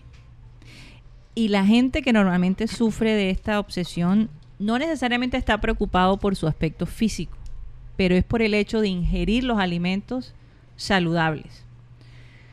Al punto de mezclar ciertos estilos de vida, entonces a veces son vegetarianos, después son veganos, después son palo, se dice así, ¿no? Eh, hay, hay como tres o cuatro tipos de Ya, paleo, vegano. vegano y vegetariano, no sé keto. si- keto también, que, que- Que está bien. Hay que tener cuidado con el... pero, Sí. pero más hacia el enfoque de comer sano, de comer sano, de comer cosas de una manera más orgánica y cómo se prepara y cómo se mantiene ese tipo de comida. En tu experiencia como nutricionista, ¿te ha tocado algún paciente que ha ido a, a donde ti para que tú, eh, digamos, que le hagas una dieta todavía más orgánica o una dieta todavía más estricta, eh, enfocado obviamente a, estos, eh, eh, digamos, alimentos sanos? Sí. Bueno, Gracias a todos nuevamente por haberme invitado a su programa. Eh, sí, la ortorexia es un, es un trastorno alimentario eh, bastante sensible. O sea, es un trastorno de la, de la conducta alimentaria, pero últimamente eh, se están viendo más personas sensibles a él. Sí. Eh, aquí las personas identifican los alimentos, los alimentos en saludables y no saludables. Si en alguna vez yo comenté aquí en este programa que eh, la clasificación de los alimentos correspondía a unos criterios científicos y, y basados en ya en evidencias científicas, estos sobrepasan cualquier otra eh, cualquier otra clasificación. O son saludables o no son saludables. Bueno, ha- hagamos la diferencia en lo que para esta gente podría ser saludable y lo que no podría ser saludable, por ejemplo. Eh, me imagino que cuando me haces la pregunta te imaginas, pero eh, estás Los pensando fritos. o estás pensando en sí, pero pero si es bien pensar, si es si es acertado pensar en que si el alimento es saludable o no es saludable y lo hacemos todos. Yo me voy a comer esto y pienso, ¿esto es saludable o no es saludable? Entonces, yo también sufro de ortorexia. Yo no, yo No. sí. Tú no piensas en No, si es no. saludable o no. Yo todavía Tú piensas en el sabor. en el Yo- sabor. yo- pero, pero, pero eh, es a los extremos. Exacto. Es a los extremos. Exacto. Yo puedo pensar en que no debo estar comiendo fritos y comiendo cosas que, que no son saludables para mi cuerpo. Claro. Pero estas personas, ya para padecer o, o pertenecer al grupo de ortoréxicos, tienes que haber ido al extremo. Por estar tan obsesionados con lo saludable, voy a reducir los nutrientes que realmente necesita mi cuerpo. Entonces Exacto. yo Mm, o sea, estoy tan, tan obsesivamente comprometido con lo saludable que eh, voy Eliminas. elimino algunos nutrientes, elimino algunos comportamientos que sean eh, adecuados para mi vida social, estoy adoptando malos hábitos. Todas esas cosas al final repercuten en tu salud. Recuerda Pero- que no todo sí. es lo que yo como, también mi actitud ante la vida me repercute en mi salud y todo eso. claro. Entonces, al final terminan afectando su salud. Bueno, también esto sí. debe ser un factor, debe ser a veces los mitos que Sí. hay sobre la... Por ejemplo, la gente eh, contra quizás, digamos, eh, la grasa. Porque por mucho tiempo eh, lo que era un mito era que había que evitar la grasa completamente. Entonces hay... Uy, eh, Guti. no Guti, perdón. Yeyito. Yo dije Guti. Pero a veces la gente entonces sobrecorrige eso. Obviamente hay que Sí. tener un balance con la grasa que tú comes. Correcto. Y- pero la grasa es importante. Por supuesto. Entonces es un ejemplo de alguien teniendo... Sí, exacto. Entonces esa persona dice, no grasa en mi vida, obviando que hay grasas saludables y grasas no saludables. Así es, así es. ¿Ves? Entonces, eh, eso es la parte más difícil de un ortoréxico. Eh, y me imagino que que es- que es- tanta información, porque como ahora tenemos acceso a todo este tipo de, de información, nos autorrecetamos, nos auto nosotros mismos hasta hacemos nuestra, nuestras dietas basadas Sí. en la experiencia de una persona. Así es. En fin, o sea, Hay mucha información, pero no revisamos la fuente de esa información. exacto. Entonces, hay personas que te dicen, no, esto es lo mejor, a mí me adelgazó 50 kilos y eso es lo que tú tienes que adoptar y tú lo adoptas en ese estilo Sí. de información. Pero también hay otra información que no tiene una evidencia científica bien estructurada o bien clara y te dicen, pues definitivamente no vuelves a comer leguminosas porque es malo para tu salud y se riega y somos, nosotros somos por, por modas. Y por, Recuerda que el huevo por años se dijo que la que la yema era malo consumirla y resulta que la yema es supremamente importante para el cerebro. Sí, es supremamente importante. Lo que pasa es que en el caso del huevo, sin, sin apartarme, Sí. eh, él no está indicado o está relacionado con un alza de colesterol y esas enfermedades. Pero si tú sufres del colesterol, entonces vamos a limitar el consumo Mm. de huevo. Sí, Limitar, no el- eliminar. Exacto. Entonces todos como en exageración Sí. y somos Pero no eh, la que- moda y entonces esto nos va a matar y entonces entramos Entonces todo todos el en mundo una- quería Pasa las con el- benditas claras de los Sí. huevos y salió una empresa y ya te vendía las, Las claras claras separadas. También las dietas gluten. sin gluten y Sin con gluten. la realidad es que la, la razón que mucha gente no come gluten es por una alergia. Por una alergia. no que el gluten sea malo, pero alguna gente come dietas gluten free sin ser alérgico al gluten. Sin ser alérgico. Todo lo exageramos. Con lo de la leche deslactosada. Yo he quedado sorprendida aquí. La- o sea, es más difícil encontrar la leche entera. En todas Sí, partes es el leche eh. deslactosada cuando de pronto tú eres una persona que no tienes problema con digerir la lactosa. Lo y que pasa embargo, es que la leche de mental la- que- es mental, pero la leche hay una realidad y es que hay mucha gente alérgica a la lactosa. Entonces ellos dicen, como la leche deslactosada sabe igual realmente. Sí. El que no sufre de la lactosa, pues ni siquiera siente la diferencia. Entonces, aquí por lo menos en los Sí. establecimientos, cosa que le doy gracias a Dios, porque en, en Estados Unidos es casi imposible ir a uno Starbucks o a un eh, Dunkin' Donut y pedir leche deslactosada. Eso no existe en ningún Ah, establecimiento. Es eh, muy raro. No, No sé ya- si eso ha no tan- cambiado. ya no tanto. Pero lo- las opciones que ellos Por, te dan por ejemplo, es... los helados de McDonald's son deslactosados. No, es que No son simplemente no son hechos de leche. Sí, son deslactosados. No son hechos de leche. Ah, no son hechos de leche. No Pero está la ¿saben leche. Que, que la leche deslactosada no es tanto que no tenga lactosa.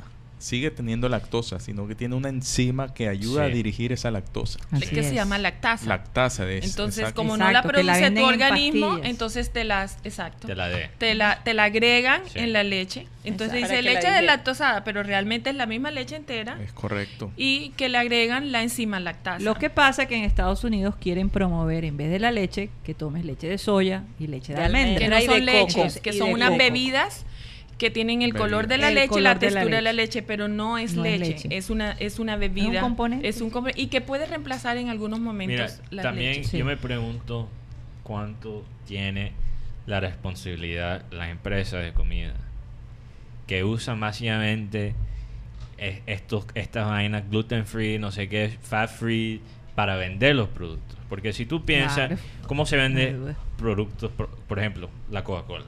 Ujú. Porque la Coca-Cola, y si tú analizas todas las comerciales de la Coca-Cola, la Coca-Cola es más que una bebida, es lo que ellos te dicen. Sí. Es un sentimiento. es una cultura. eh, Eso es el- la estructura de Sí, cada sí. comercial de Coca-Cola. Sí. Así es. Es un momento. Relacionado con la Navidad, Hay el osito tomándolo en las navidades, está feliz y tú sientes, es la familia junta, es Santa Claus, es un sentimiento. Sí, sí, tomar sí, el Sí, Coca-Cola. porque ¿qué es la Coca-Cola? Color, Eh. Azúcar. Claro. ¿Qué más? Pero, pero ¿qué pasa? El, aditivos, el- el- pero el- el- química. es la la- misma el gas que te Sí, es produce. la Es una bebida estrategia- carbonatada. Es la Fisio. misma estrategia con las comidas saludables. Te produce, tú ves varios colores, te, ellos ponen, te, lo- te los pones lo- el- los verdes, las cosas que relacionas con lo Sí, saludable y te están vendiendo una idea que esto te conviene. Sí, y hay personas más sensibles a eso. Mm. Entonces, eh, también el ortoréxico tiene unas características, ¿no? Eh, todo comienza por querer verte bien. Mm. Entonces, tu aspecto físico, cómo te sientes. Entonces, posiblemente hay personas que han tenido unas patologías anteriores y ya han sido curadas, ya, ya han pasado por esos procesos difíciles, entonces ahora quieren cuidarse su salud, cuidar la salud. Y existen las personas que quieren siempre verse bien. Entonces, Bueno, estas yo, creo personas que, yo creo que la son muy mayoría de nosotros sensibles. queremos sie- siempre Sí, pero no bien. estamos exageradas. No exageradas. Hay unas exageraciones de que una hora en el gimnasio no te sirve, sino tres horas en el gimnasio porque y tienes un poquito de grasa, nadie más te la ve, pero tú sí te la ves. Entonces Sí. tienes que alimentarte de algo que te quite la grasa y que te aumente la masa muscular y que además estés bien Demasiada alimentado. información, pero yo entonces creo el problema todavía es el mismo que la anorexia. Eh, o sea, sí, se manifiesta de una manera Sí. diferente, pero Bueno, todavía es problema de más. Es precisamente de acuerdo, porque quiero que la doctora Claudia, no sé si ya la tenemos, porque desde el punto de vista psicológico, esta enfermedad tiene, Bueno, tiene yo algo muy también me Desde el punto importante. de vista social. social. también. Bueno, te iba a preguntar. Eso bueno, es otro cuento. Si entra la doctora Claudia, ¿cuánto tiene que ver también las redes sociales? Ellas. Yo, o sea, ¿quién no conoce a alguien que tiene una cuenta de Instagram de healthy foods? ¿Sabes? Oh, sí. O sea, eh, De, de- eso de- es de, de tendencia. saludable y de, y de no muy saludable Entonces, también. y la gente pone fotos de su comida saludable para mostrar que, quién es el más saludable. ¿Sabes Sí, qué pasa hay una mucho? competencia comercial tanto en las personas, los consumidores, como las empresas que venden estos productos. Hablando de las empresas, Karina, yo que trabajo en una empresa bien grande con miles de personas, cuando se organiza un evento en la empresa, hay que pensar en lo que van a comer estas personas. Ya Sí. no las puedes excluir. Claro. Claro. Entonces, a veces cuando tú vas a hacer una reunión en tu casa, hay que esta persona Es vegetariana. es vegetariana, Que es vegana, paleo, que esta es eh, vegana. esta persona, entonces tú tienes que hacer un menú aparte. Entonces ya tú vas a pensar Sí. dos veces si vas a poder invitar a esa persona, porque a- hay un complique Claro. detrás de todo. Total. Entonces, O por si lo no menos en el menú. Si no lo haces, la persona se siente excluida. Entonces ahora tenemos que ser más sensibles y preguntarle a la persona, Sí. eh, ¿qué ¿Comes comes? ¿Qué, qué tipo de alimentos? Ya, ya las reuniones se, se van haciendo más complejas. Yo tengo, tenemos una familia muy cercana que ellos son veganos. Entonces, afortunadamente, casi cada, cada vez que hacemos una reunión en casa, eh, eh, mientras haya ensalada y arroz, ellos están contentos. Claro. Porque te No hay ningún problema. Sí. No te preocupes por nosotros. Y lleva el postre que tiene los ingredientes eh, que Sin ellos leche, consumen. Y además de eso, si tienes ensalada y, y arroz, estamos más que bien. Ok, el ortoréxico evita esas reuniones sociales. Sí, se Porque aíslan. entonces ellos no solo es la comida que si es saludable o no, sino que además eh, cómo preparas la comida, si, si dónde fue eh, cultivado ese tomate, esa lechuga, Tiene que ser brócoli, orgánico. ese- tiene que ser orgánico y con si le colocaste pesticidas en algún momento, mejor dicho, para no complicarse la vida, mejor Sí. que se quede en su casa. Entonces también ya me imagino que entra la parte social, ellos se aíslan, eh, necesita trabajo psicológico. O sea, para poder reintegrar, yo como nutricionista, un ortoréxico, pues trato de suministrarle o aportarle aquellos minerales, vitaminas y nutrientes que ellos están carentes, o sea, que, que tienen carencia de ellos. Pero también hay partes o, o hay eh, algún proceso psicológico que ellos también deben eh, eh, llenar esas carencias y Sí. tienen que buscar ayuda. Bueno, dos cositas. Tenemos a Tony Avendaño. Eh, estamos esperando a Claudia. Vamos a darle pase a Tony. Me imagino que quiere preguntarte algo, Nancy, o, o agregar. Adelante, Tony. Sí, ya nos estamos comunicando con él. Él me dijo que quería. Ah, ok. entrar. Él te dijo que quería. Perfecto. Sí. ¿Y, y la doctora Claudia se pudo comunicar? Eh, me estoy escribiendo con ella a ver si tiene el, el espacio para entrar ahora. Ok.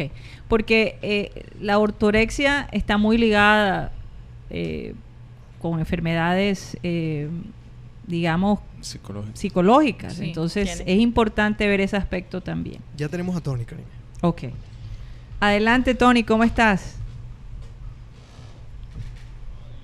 ¿Nos Hello, escuchas? Todavía no entra. Sí, ahí está, según mi llamada. Ok.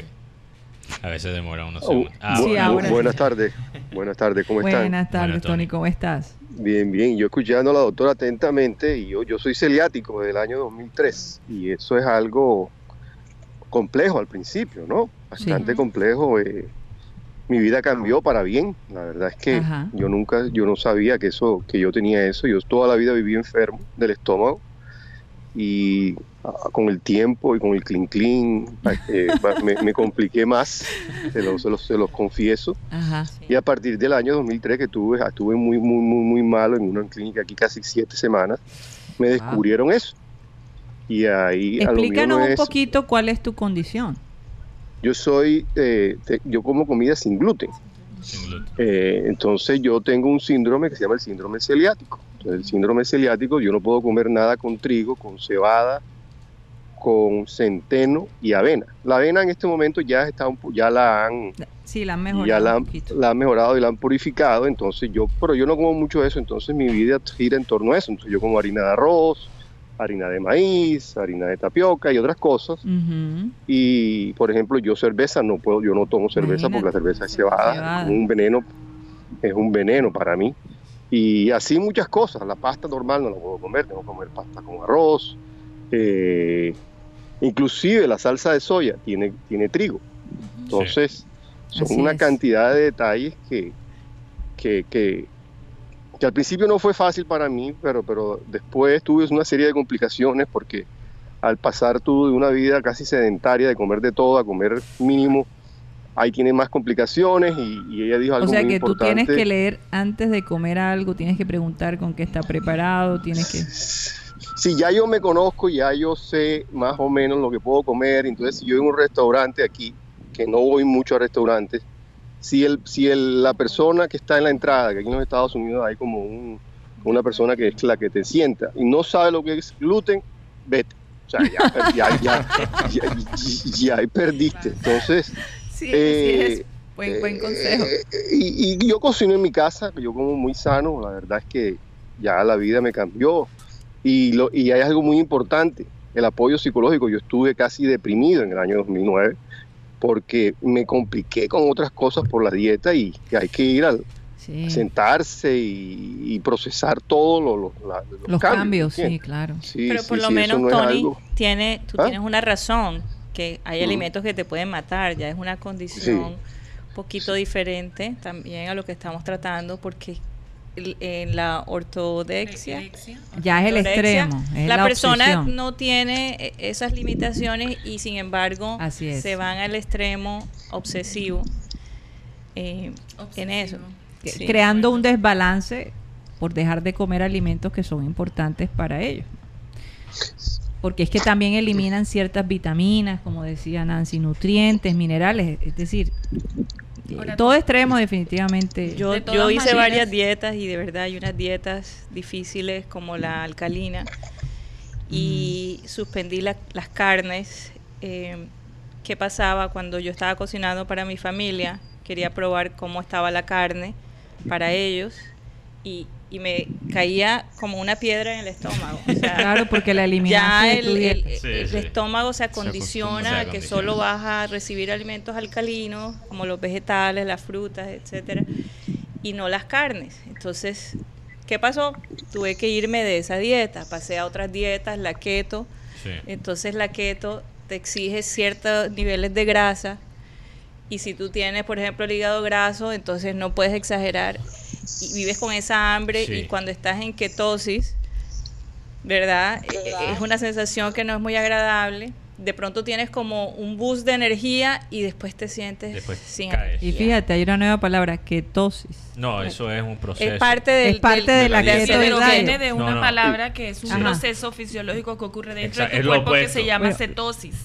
Ah, Entonces, eh, me imagino que es un proceso y la ketosis... Tienes que estar en ayunas, tienes que pasar más o menos unas 12 horas, de 12 a 14 horas en ayunas. O sea, sin pero la palabra ketosis no está relacionada con la dieta keto. Sí, ah, bueno, sí, eso sí. es lo que quiero es decir. lo opuesto. Es lo opuesto. Keto se llama keto por el proceso que ya existe. Que ya es ketosis. existe, que es ketosis. Que ok, cuando tú no tienes, cuando no has comido. Pero es un término nuevo, realmente no todo el mundo lo conoce. Porque ¿qué pasa? Tú no comes Sí. por un, un periodo de tiempo, tu Sí. cuerpo empieza a quemar la grasa de A lo que usar yo la energía de la grasa. Sí. Quemar Empieza a esa usar grasa. esa grasa que está acumulada. Sí, en reserva. Sí. Y después por eso sientes ese boost de energía. Ahora, eso está relacionado, y perdone mi ignorancia, por eso tenemos los expertos. Está relacionado con eh, estos eh, ayunos intermitentes que muchos eh, actores ahora de Hollywood utilizan. Eh, por ejemplo, este Chris eh, Hemsworth. Hemsworth es uno de los Hemsworth. promotores de esta dieta, eh, en donde tú duras sin comer un espacio de 14 horas. Ya eso es lo 14, como el 16. máximo. Ellos dejan de comer creo que hasta 16 Hasta horas 16 y comes horas. 8 algo así. Una co- en- durante en un periodo de ocho horas. tiempo. Y Sí. comen básicamente lo que quieran. Lo que Sí. quieras. Pero yo he escuchado... eh, ¿Qué eh, ventajas tiene hay esa dieta? Ejercicio. Yo, yo, por ejemplo, tengo en, con mi dieta, yo les pongo mi ejemplo. Yo Ajá. lo que hago es como cada, cada, cada cuatro horas. Entonces yo como, yo, yo tomo, yo como dos mil calorías, todo eso con una nutricionista. Yo no voy, yo no hago nada claro, sin, así debe ser. sin consultarlo, son dos mil calorías al día. Y ya yo me conozco, entonces son 500, 500 y 500, a veces como menos en cada, en cada, en el desayuno, el almuerzo y la, y la cena. Y los, y las, Los las snacks, meriendas son sí. 250. ya. Entonces mi, mi metabolismo está tan acelerado que como yo no como a la cuarta hora, me entra una desesperación. Una cosa como en el cerebro, algo que se, que se me cruza, y eso a mí me ayudó a bajar de 230 libras a 180 libras. Wow. Si yo, si yo pesaba 200, yo en el 2009, cuando me deprimí, pesaba 230 libras. Entonces Sí, es algo, eh, fue, fue, al principio fue difícil, pero luego se ven los ¿Y tuviste resultados. ayuda psicológica? Sí, claro, Claro. yo tuve ayuda psicológica aquí un año y medio. Claro. Claro que sí, porque porque eso es una cantidad de complicaciones, porque la gente piensa, no, que voy a hacer la dieta, la, la keto que está muy de moda, Sí, exacto. eh, y resulta que la gente se termina enfermando. ¿entiendes? Entonces es, es difícil. Lo que he difícil. escuchado del keto también, lo que pasa es que es bueno si estás tratando de perder peso en un tiempo corto, pero no es algo que es muy sostenible A por un largo a plazo. largo plazo. Y pues gente, lo que he visto, por lo menos no sé, doctora Nancy, qué tan eh, cierto es esto, pero lo que he visto, por lo menos, es que mucha en- gente entra en keto do- dos meses y después se salen, se engordan de nuevo. Se perdieron Sí, todo ese sí, peso pero- y se engordan. Apenas que ellos salen en keto, se engordan de nuevo. Eh, Bueno, y no llamemos keto, llamemos cualquier otra cualquier dieta, dieta. que hagas una restricción de un de un nutriente específico entre los Sí. macros, particularmente entre la grasa, los carbohidratos y las proteínas. La primera fuente de energía es los carbohidratos. Sí, si los quitamos, el cuerpo eh, pensemos que no los quitamos. La segunda, yo estoy hablando y estoy moviendo la mano y mi cuerpo en este momento internamente está cogiendo eh, una energía porque la necesito para mover la mano y la va a utilizar de los almacenamientos de el carbohidrato que te comiste.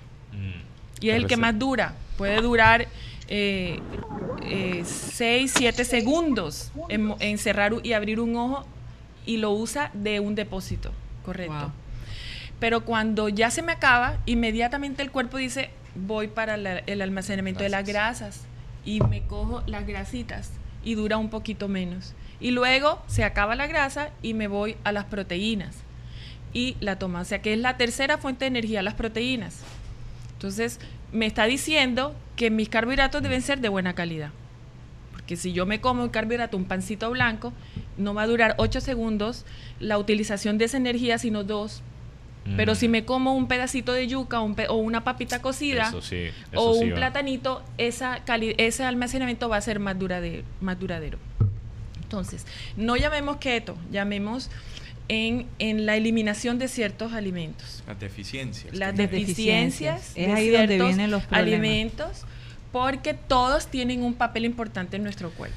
Oye, pero Tony. Oye, y tenemos un momentico, tenemos Aunque a la él da de todo, el keto da Sí. carbohidratos y da, pero las grasas eh, es Digamos, un porcentaje, es un porcentaje que tu cuerpo está diseñado para tolerar y soportar. Sí. Entonces, solamente hasta el 30% de todo lo que yo como debe ser en grasa. Y solamente de ese 30, un 10 debe ser saturada. Imagínate. O sea que yo tengo que ver qué alimentos tienen grasa saturada y pues no podría eh, asegurar, pero el keto te da eh, lo que vas a comer de grasa sin especificarte. Sí. Y no debes hacerlo. Y segundo, con lo del keto, para contestar tu pregunta, los procesos de inanición no me parecen desagradables porque igual el cuerpo tiene que desarrollar un descanso. Claro. Tanto eh, es un trabajo que lo ideal sería desayunar, almorzar y cenar. En, en más cantidad menor y súper menor Ajá. al final de, al- del De principio. Exacto. Pero eh, como, como Tony, eh, él ha desarrollado esa necesidad de comer entre comidas. Y hay pacientes que necesitan comer entre comidas. O, o más bien lo que pasa es que él reparte las calorías. Sí, pero igual cuando, cuando tú desayunas y, y tienes un proceso de unas horas, tu cuerpo necesita. Mm. La digestión no se hace enseguida. La digestión es un proceso que, y cuando ya le vamos a dar comida nuevamente, él ya todavía está digeriendo. Mm. Por eso las meriendas son en menos cantidad de calorías, Claro. eh, eh, menos, en, ma- en menos proporción y además fuerte, menos fuerte. ¿ok? Entonces cogemos las fruticas, cogemos algo que seguramente Tony Fácil eso de digerir. Fácil de digerir. Ahora, Las yo sé frutas que la doctora Claudia va a entrar con nosotros. Sí. Entonces yo quería. Y también, y, y hay un paciente que es Marenco, que él dice que tiene una dieta muy interesante, eh, enfocado hacia la cerveza. Ahorita le vamos, ya te vamos a dar pase, Marenco. Tengo que darle pase a la doctora Claudia para que nos explique, si nos está oyendo, el aspecto psicológico cuando una persona Bueno, se vuelve obsesiva y- con, un- con, con una dieta específica. También hay que recordar que el estómago es el segundo cerebro. Ujú. Entonces, tu dieta. Hay gente que habla más por el estómago que por su cerebro. Eso sí es verdad. Eso sí es verdad. Yo soy uno de ellos, pero Hola Karina, buenas tardes. Buenas tardes, doctora Buenas. Claudia. Cuéntanos. Buenas tardes al panel de emisor Atlántico que estamos, perdón, del programa satélite. Está bien, está. Ser humano a veces es un animal de costumbre. sí. bien. Sí, sí, sí. Oye, Siempre. sí, ¿ah? Qué cosa. Todo nos pasa. Ajá, cuéntanos.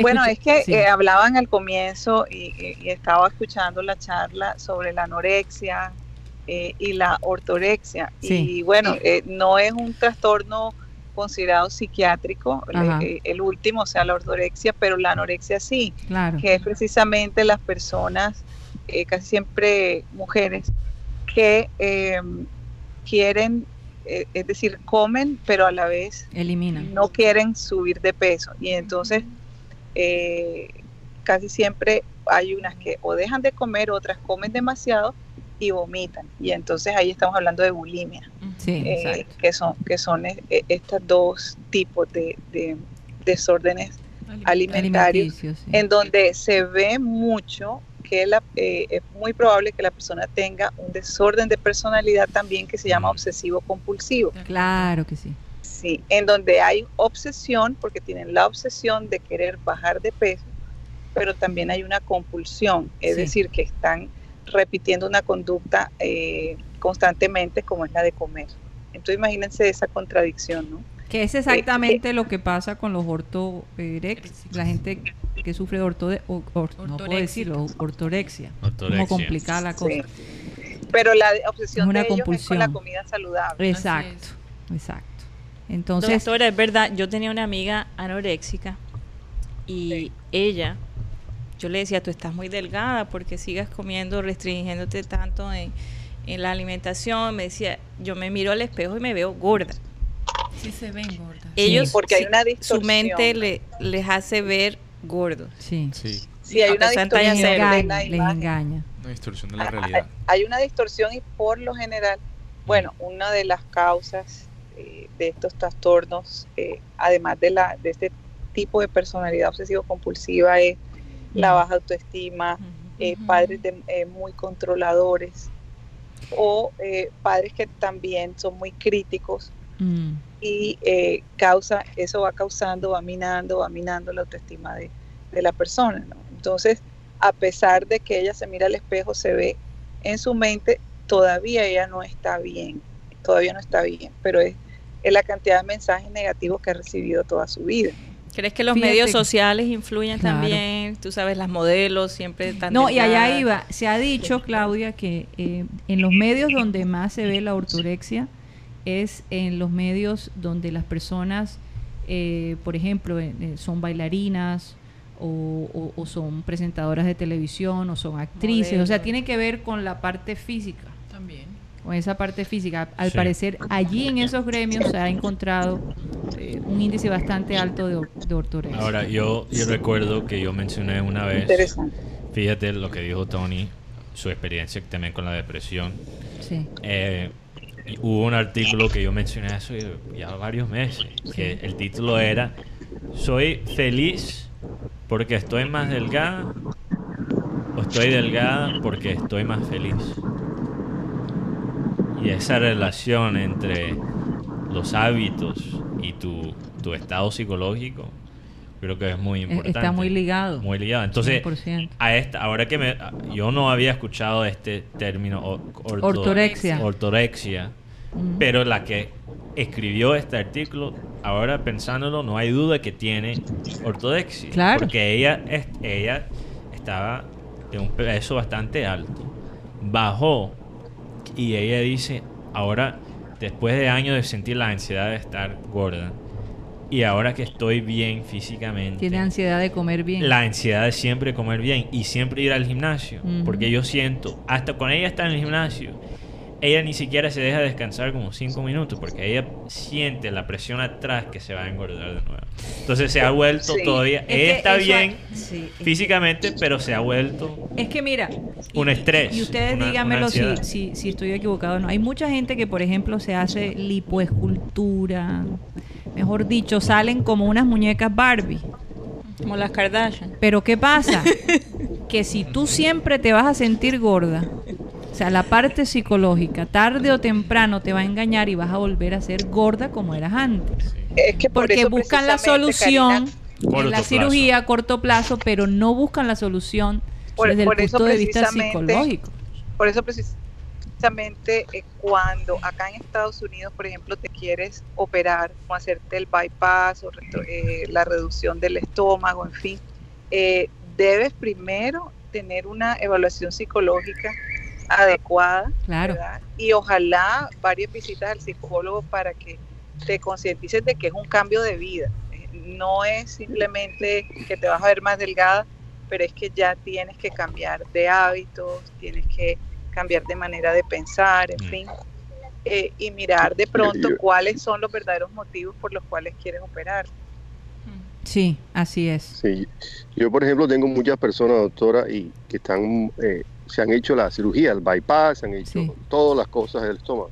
Y hoy en día, desafortunadamente, están igual o más subidas de más, peso. O sea sí. que la operación no es el no es la solución, No, simplemente no lo que usted dice, es, es la parte mental. O sea, tiene que, haber eh, tiene que ocurrir un balance en la mente y hacer un cambio de como un chips, cambiar el, el chip. Y el de- problema es que cuando de- tú te haces ese bypass ya no te lo puedes volver a hacer. No, resulta es que aquí en opción. California les comento que aquí ya se están haciendo nuevamente. Encontraron la fórmula de hacérselo otra vez. Así que No puede ser. ya yo conozco locura. una persona que se lo ha hecho dos veces. Pero Y es la- que no el negocio de la cirugía No, pero es es algo que, Karina, también tienes que pensar que la gente que está obesa le está le puede afectar. Sí, pero Puede si morir, esa puede persona, morir si esa persona se vuelve a operar y no tiene ayuda psicológica, va o a caer ayuda de nuevo de en la una misma. doctora como la doctora Nancy, Sí. la es. nutricionista, que lo siga guiando en ese proceso. Lo que pasa es que estas operaciones no son para cuidarme un año, dos años. de por vida. La, es de por Es de por vida. O sea, el seguimiento es de por vida. De la por persona vida. que se opera tiene que estar consciente de que es algo para siempre. Sí. No es que voy a ir a la nutrición un año y entonces hago la de un año, ya adelgacé y me quedo Es normal. un No. estilo de vida, un Es estilo de vida que tienes que vida, asumir. Hay un dicho No que dice, no hagas dieta, sino haz un estilo de vida que te haga sentir. Oye, vamos a escuchar a Marenco cu- cuál es su dieta, que él dice que él tiene una dieta. Yo, sinceramente, las últimas veces que lo he visto, eh, no, no, no quisiera ni siquiera tomar un consejo de la dieta de él. No. Pero, pero bueno, él tiene su opinión. Marenco. Sí, Marengo. Yo creo que no está ahí. No está con nosotros. está- Está no, haciendo no. la dieta. Yo, yo, yo, yo, yo, por Él está ejemplo, con tengo nosotros, pero tiene el micrófono eh, Apagado. tiene el micrófono Apagado. No, se acaba de salir de la llamada. Ah, bueno. Ya lo reconecto. Ok, Bueno. Vamos a intentar. Yo sí me pregunto, porque el otro día él dice que él come toda la cerveza, o si toma toda la cerveza que él quiera y lo que él le gusta y que no engorda. Porque Ahora- mayormente ahora sí, ahora cosa, sí. ¿no? Entonces, sí, entonces yo creo que Marenco debe tener lo opuesto de la anorexia, porque yo vi un remember- Ortorexia, Or- opuesto de la ortorexia. No, pero, pero, pero, pero teniendo en cuenta Sí. qué clase de no engorde él habla. Bueno, O sea, por él En eso. estos momentos él está eh, en su peso ideal. Bueno, no sé, No, pero, eh, pero vamos yo a vi, yo vi un Remember dice que Time él- el otro que él día. está en una dieta que sí le permite tomar cerveza. Marenco, entonces yo, yo quiero sé- que él nos ahora diga. que te escucho, yo vi un Remember Time contigo hace poquito y estabas delgado. No, claro, sí, yo, yo, yo, con la edad uno sube un poquito de peso, naturalmente. Pero, pero, lo que quiero decir, yo me hice unos exámenes totales el año pasado Y viendo el colesterol y salí bien en todo. Eh, y yo como, bueno, yo- cuando yo digo como de todo, realmente no es de todo, porque, porque hay muchas clases de comida que no las ingiero. Pero yo como una- lo, lo que normalmente se come aquí en Barranquilla. Arepas con huevo, Sancocho de, sancocho de guandú. San- eh, Sancocho de guandú. fritas, eh, Sí, sí, lo que quiero decir es que no tengo los problemas. Claro, que lo de Tony es una condición especial, porque Claro. eso no es común, eso no es común. Pero él mencionó una cantidad de, de- de- de alimentos que no puede ingerir que, que a mí, a mí en mi caso me parece increíble, porque yo todo lo que él mencionó lo puedo comer, no pasa nada. No, pa- no me Porque pasa cada, nada. sí, cada, cada, cada organismo es totalmente diferente. Marengo lo opuesto a Tony, él solo puede tomar cerveza. Bueno, y agua después. Bueno, es que Agua tengo entendido que tu dieta está basada en la cerveza, ¿no, Marenco? No, no, no, no. Yo lo que dije fue porque Tony dijo que él no puede, Tony dijo que él no puede tomar cerveza. Sí. Entonces yo lo que dije fue que yo como lo que quiero y sí puedo tomar cerveza y no me pasa nada. Hasta Ajá, ahora. ok, yo sí decía, esa dieta de la cerveza. De todas maneras, que la me parece tiene adecuado Ajá. que, que hagas todos esos exámenes anuales. Porque igual el colesterol, el, que el colesterol eh, aparece, colesterol, glicemia, que te hagas de todo. No solamente uno sufre de colesterol. Hay otras Azúcar. patologías que, que No, posiblemente no. eh, están por ahí y no nos damos cuenta, pero ahora no significa que tú porque comas No. de todo vas a estar enfermo, para nada. Puedes ser una persona sana. No, mis sin exámenes sin fueron obviar que debes cuidar en ciertas cantidades de O alimentos. sea, para Sí. prevenir, ¿no? O sea, Sí. para prevenir, correcto, Sí. porque igual somos que personas me- que cada me favor- estamos a- a no mí- estamos exentos a me enfermarnos. yo creo que a mí me favorece el hecho que no tengo vehículo y camino mucho. Me Eh, toca por eso fuerza. Actividad física, sí. Eso sí es verdad. Ahora, Sí, tú sabes una cosa, Marenco, que las malas dietas de jóvenes, tarde o temprano las ves cuando ya llegas a la tercera edad. No me digas esa vaina. No, es que es una realidad, que lo diga Así la es, doctora. Pero yo el consejo que le daría a Óyeme. Marenco simplemente sería Oye, bajar mira, calorías. eh, eh, Se le eh, baja la barriga para, termi- y- para acá- para terminar mi intervención, porque veo que el tiempo ya está. Sí, ya está llegando. cortando. Y tengo a doña Catalina aquí, Solano, con sus Sí, noticias. sí, Dime. Para decirle a Mateo, Mm. para decirle a Mateo que la sanción que le viene a, a los Red Sox y a, y a Alex Cora. Bueno, a Alex va a- Cora, no a los Red Sox. A Alex A Cora los, específicamente. también, a los Red Sox también le viene una sanción. Porque ellos, ellos implementaron hace rato un plan para robar señas. Es más, en el 2017 Grandes Ligas los advirtió porque ellos usaban los Watch, relojes esos de, sí. de iPhone. De- ¿Cómo se Apple llaman Watch. esos relojes? Apple Watch. Es- Sí. esos, esos, para, para, para enviar señas a sus peloteros y, y, e- y usarlos como ventaja en el juego. Y Grandes pobre- los. Los pobres Dodgers. Ellos, ellos se quedaron porque perdieron dos años de seguido contra ahora equipos que están en escándalos de, de trampa. Y los Dodgers, Bien, los Dodgers para me vos, imagino que por- se están preguntando por qué no, por qué no hicimos trampa. Eso es lo Bueno, que- fíjate, Pero pero, la- ellos no están la- en la, posición que está esta gente. Ajá. Como, ¿Qué dices tú, pero Tony? la, pero la trampa del tambor es algo ya, ya bastante, bastante, bastante, este, muy latino. O sea, yo ayer estaba viendo el video con mi hijo y yo no lo escuchaba. Tenían hasta un sonido para, para, para, para hacer eso. O Ajá, el sea, basurero ya- de los No, lo- los tambores. Sí, Claro. sí, era un ruido Oye, que hacían cosa. para decir que era dos, que era uno. O sea, yo me imagino que eso sentaron mucha gente. Oye, ¿cómo le hacemos la seña para que sepan? Porque es que es dificilísimo captar la- la- las cosas. O sea, fue Sí. algo bien maquinado. No sé, yo no he podido entender cómo se fue que se dieron cuenta, quién lo dijo o alguien que, que yo no, No, sé qué pasó. un, un pelotero de los, de los Astros. Se Un sapo. Que ahora, Sapo. que ahora Un sapo de- dijo- eh, habló. Él se llama Mike Fier- Él dijo, él dijo en noviembre de este año que Pero pasó, por despecho, ¿sí o no, Marenco? no sé por qué sería, pero él dijo, los Astros robaban señas en el 2017. Oye, ayudó. rápidamente, antes que entra. Pero ¿sabes qué es lo que me, sa- ¿sabes qué es lo que me llama la atención? Sí. Que, que ahora Jeff Luno él, le está echando toda la culpa a Alex Cora. Dice que Alex Cora fue el que creó el sistema ese. Muy conveniente, las- muy conveniente. Uh, Y- y- Tocamos y- ese y- tema mañana, porque ya se, ya casi son las 3. Ok, ok, ok, Pero te prometo que lo tocamos mañana. Otro tema que Ah, debemos tocar Oye, mañana. oye, Espera, hoy- espera. hoy es la final del béisbol, ¿ah? Sí, yo sé, es yo hoy, sé, yo hoy, sé. hoy. Otro tema Y va- deportivo que se debería tocar mañana es lo que salió de Sebastián Cabal. Que salió unos resultados con aparentemente él es el Cabal y Farah, él es el- uno de los dúos que es número, es número uno del mundo ahora mismo. Salió unos resultados que tenía como un, eh, ¿cómo se dice? Eh, Una úlcera, ¿qué? no, no, no, no, algo que es ilegal. No, Ah. es una, una proteína de la carne. Sí, una proteína que, es, que es legal, pero Ajá. que se encuentra en las carnes supuestamente Crudas. colombianas. Ah, Ah. colombiana y mexicana, esa es la misma Exacto, carne. o sea, hay un poquito problemas. una controversia porque él podría tener un- una sanción si él no puede comprobar que es verdad, que eso se encontró por una carne que él comió. O sea, que eh, eso fue sugerido, un tema sugerido por Elkin Caicedo, que... un- Bueno, vamos a investigarlo. Sí, alguien que dice saluda a Cariña, ex compañeros de clase en la Cariño. Uninorte. Entonces- ¿Cómo va a ser? Entonces él nos escribió ahí Un saludo para ti. Quería saber cuál, cuál era nuestra opinión sobre eso, pero mañana tocamos el tema. Perfecto. Bueno, no te me vayas, Nancy. Vamos a quedarnos aquí porque vamos a escuchar un par de noticias que Catalina Solano nos tiene a propósito del carnaval y de la tecnología. Así Adelante, es, con Cata. las buenas tardes para todos, para la mesa y para nuestros ciberoyentes.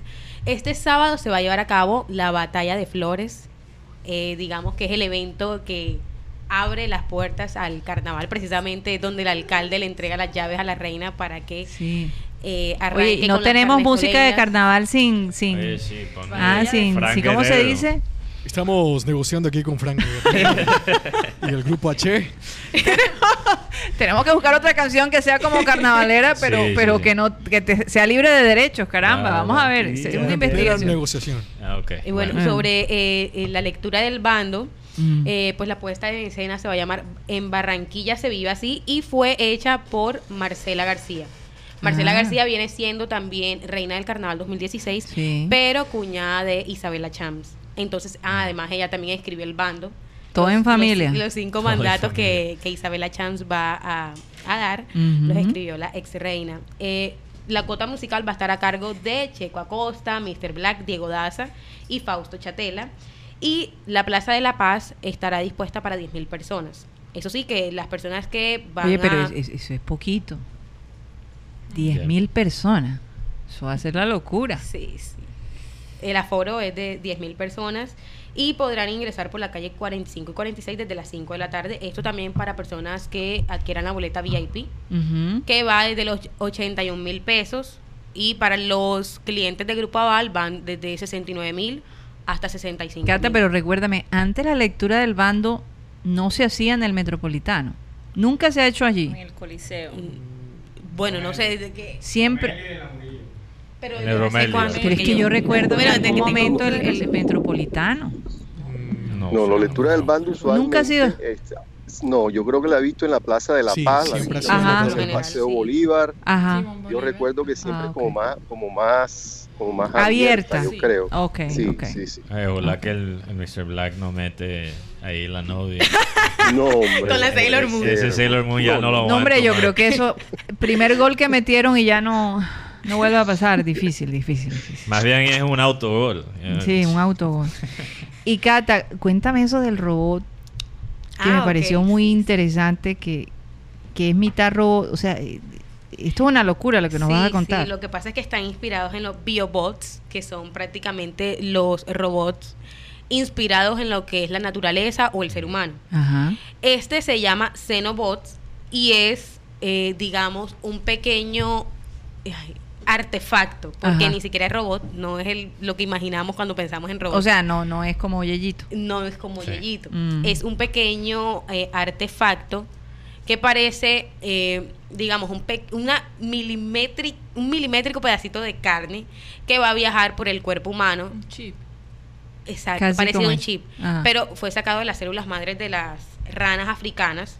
Oye. Y, y Ranas africanas. Vaya. las ranas africanas. Eso suena sí. como- Ajá, una ¿y cuál es la función? Bueno, este va a ayudar a prevenir enfermedades a muy temprano, enfermedades tempranas.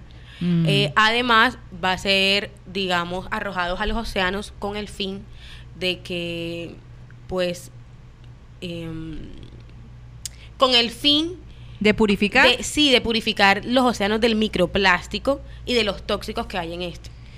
Eh, asimismo, digamos que eh, puede al ser humano, pues se le inyecta medicamentos que el ser humano necesite y este puede digamos, Neutralizar. Sí, bueno, a- hasta ahora pues fue creado, todavía no se ha puesto en marcha, pero lo que dicen los creadores es que este va a vivir por siete días y va a morir sin necesidad de reproducirse ni nada, es es decir, que no va a causar efectos secundarios en el cuerpo humano. ¿Quién Catalina, desarrolló esta tecnología? Fueron unos científicos de la universidad, eh, de dos universidades de Estados Unidos. Ah, ok. Eh, no sé si, si Mateo me ayuda aquí. Universidades de Vermont y Ah, de. Tufts.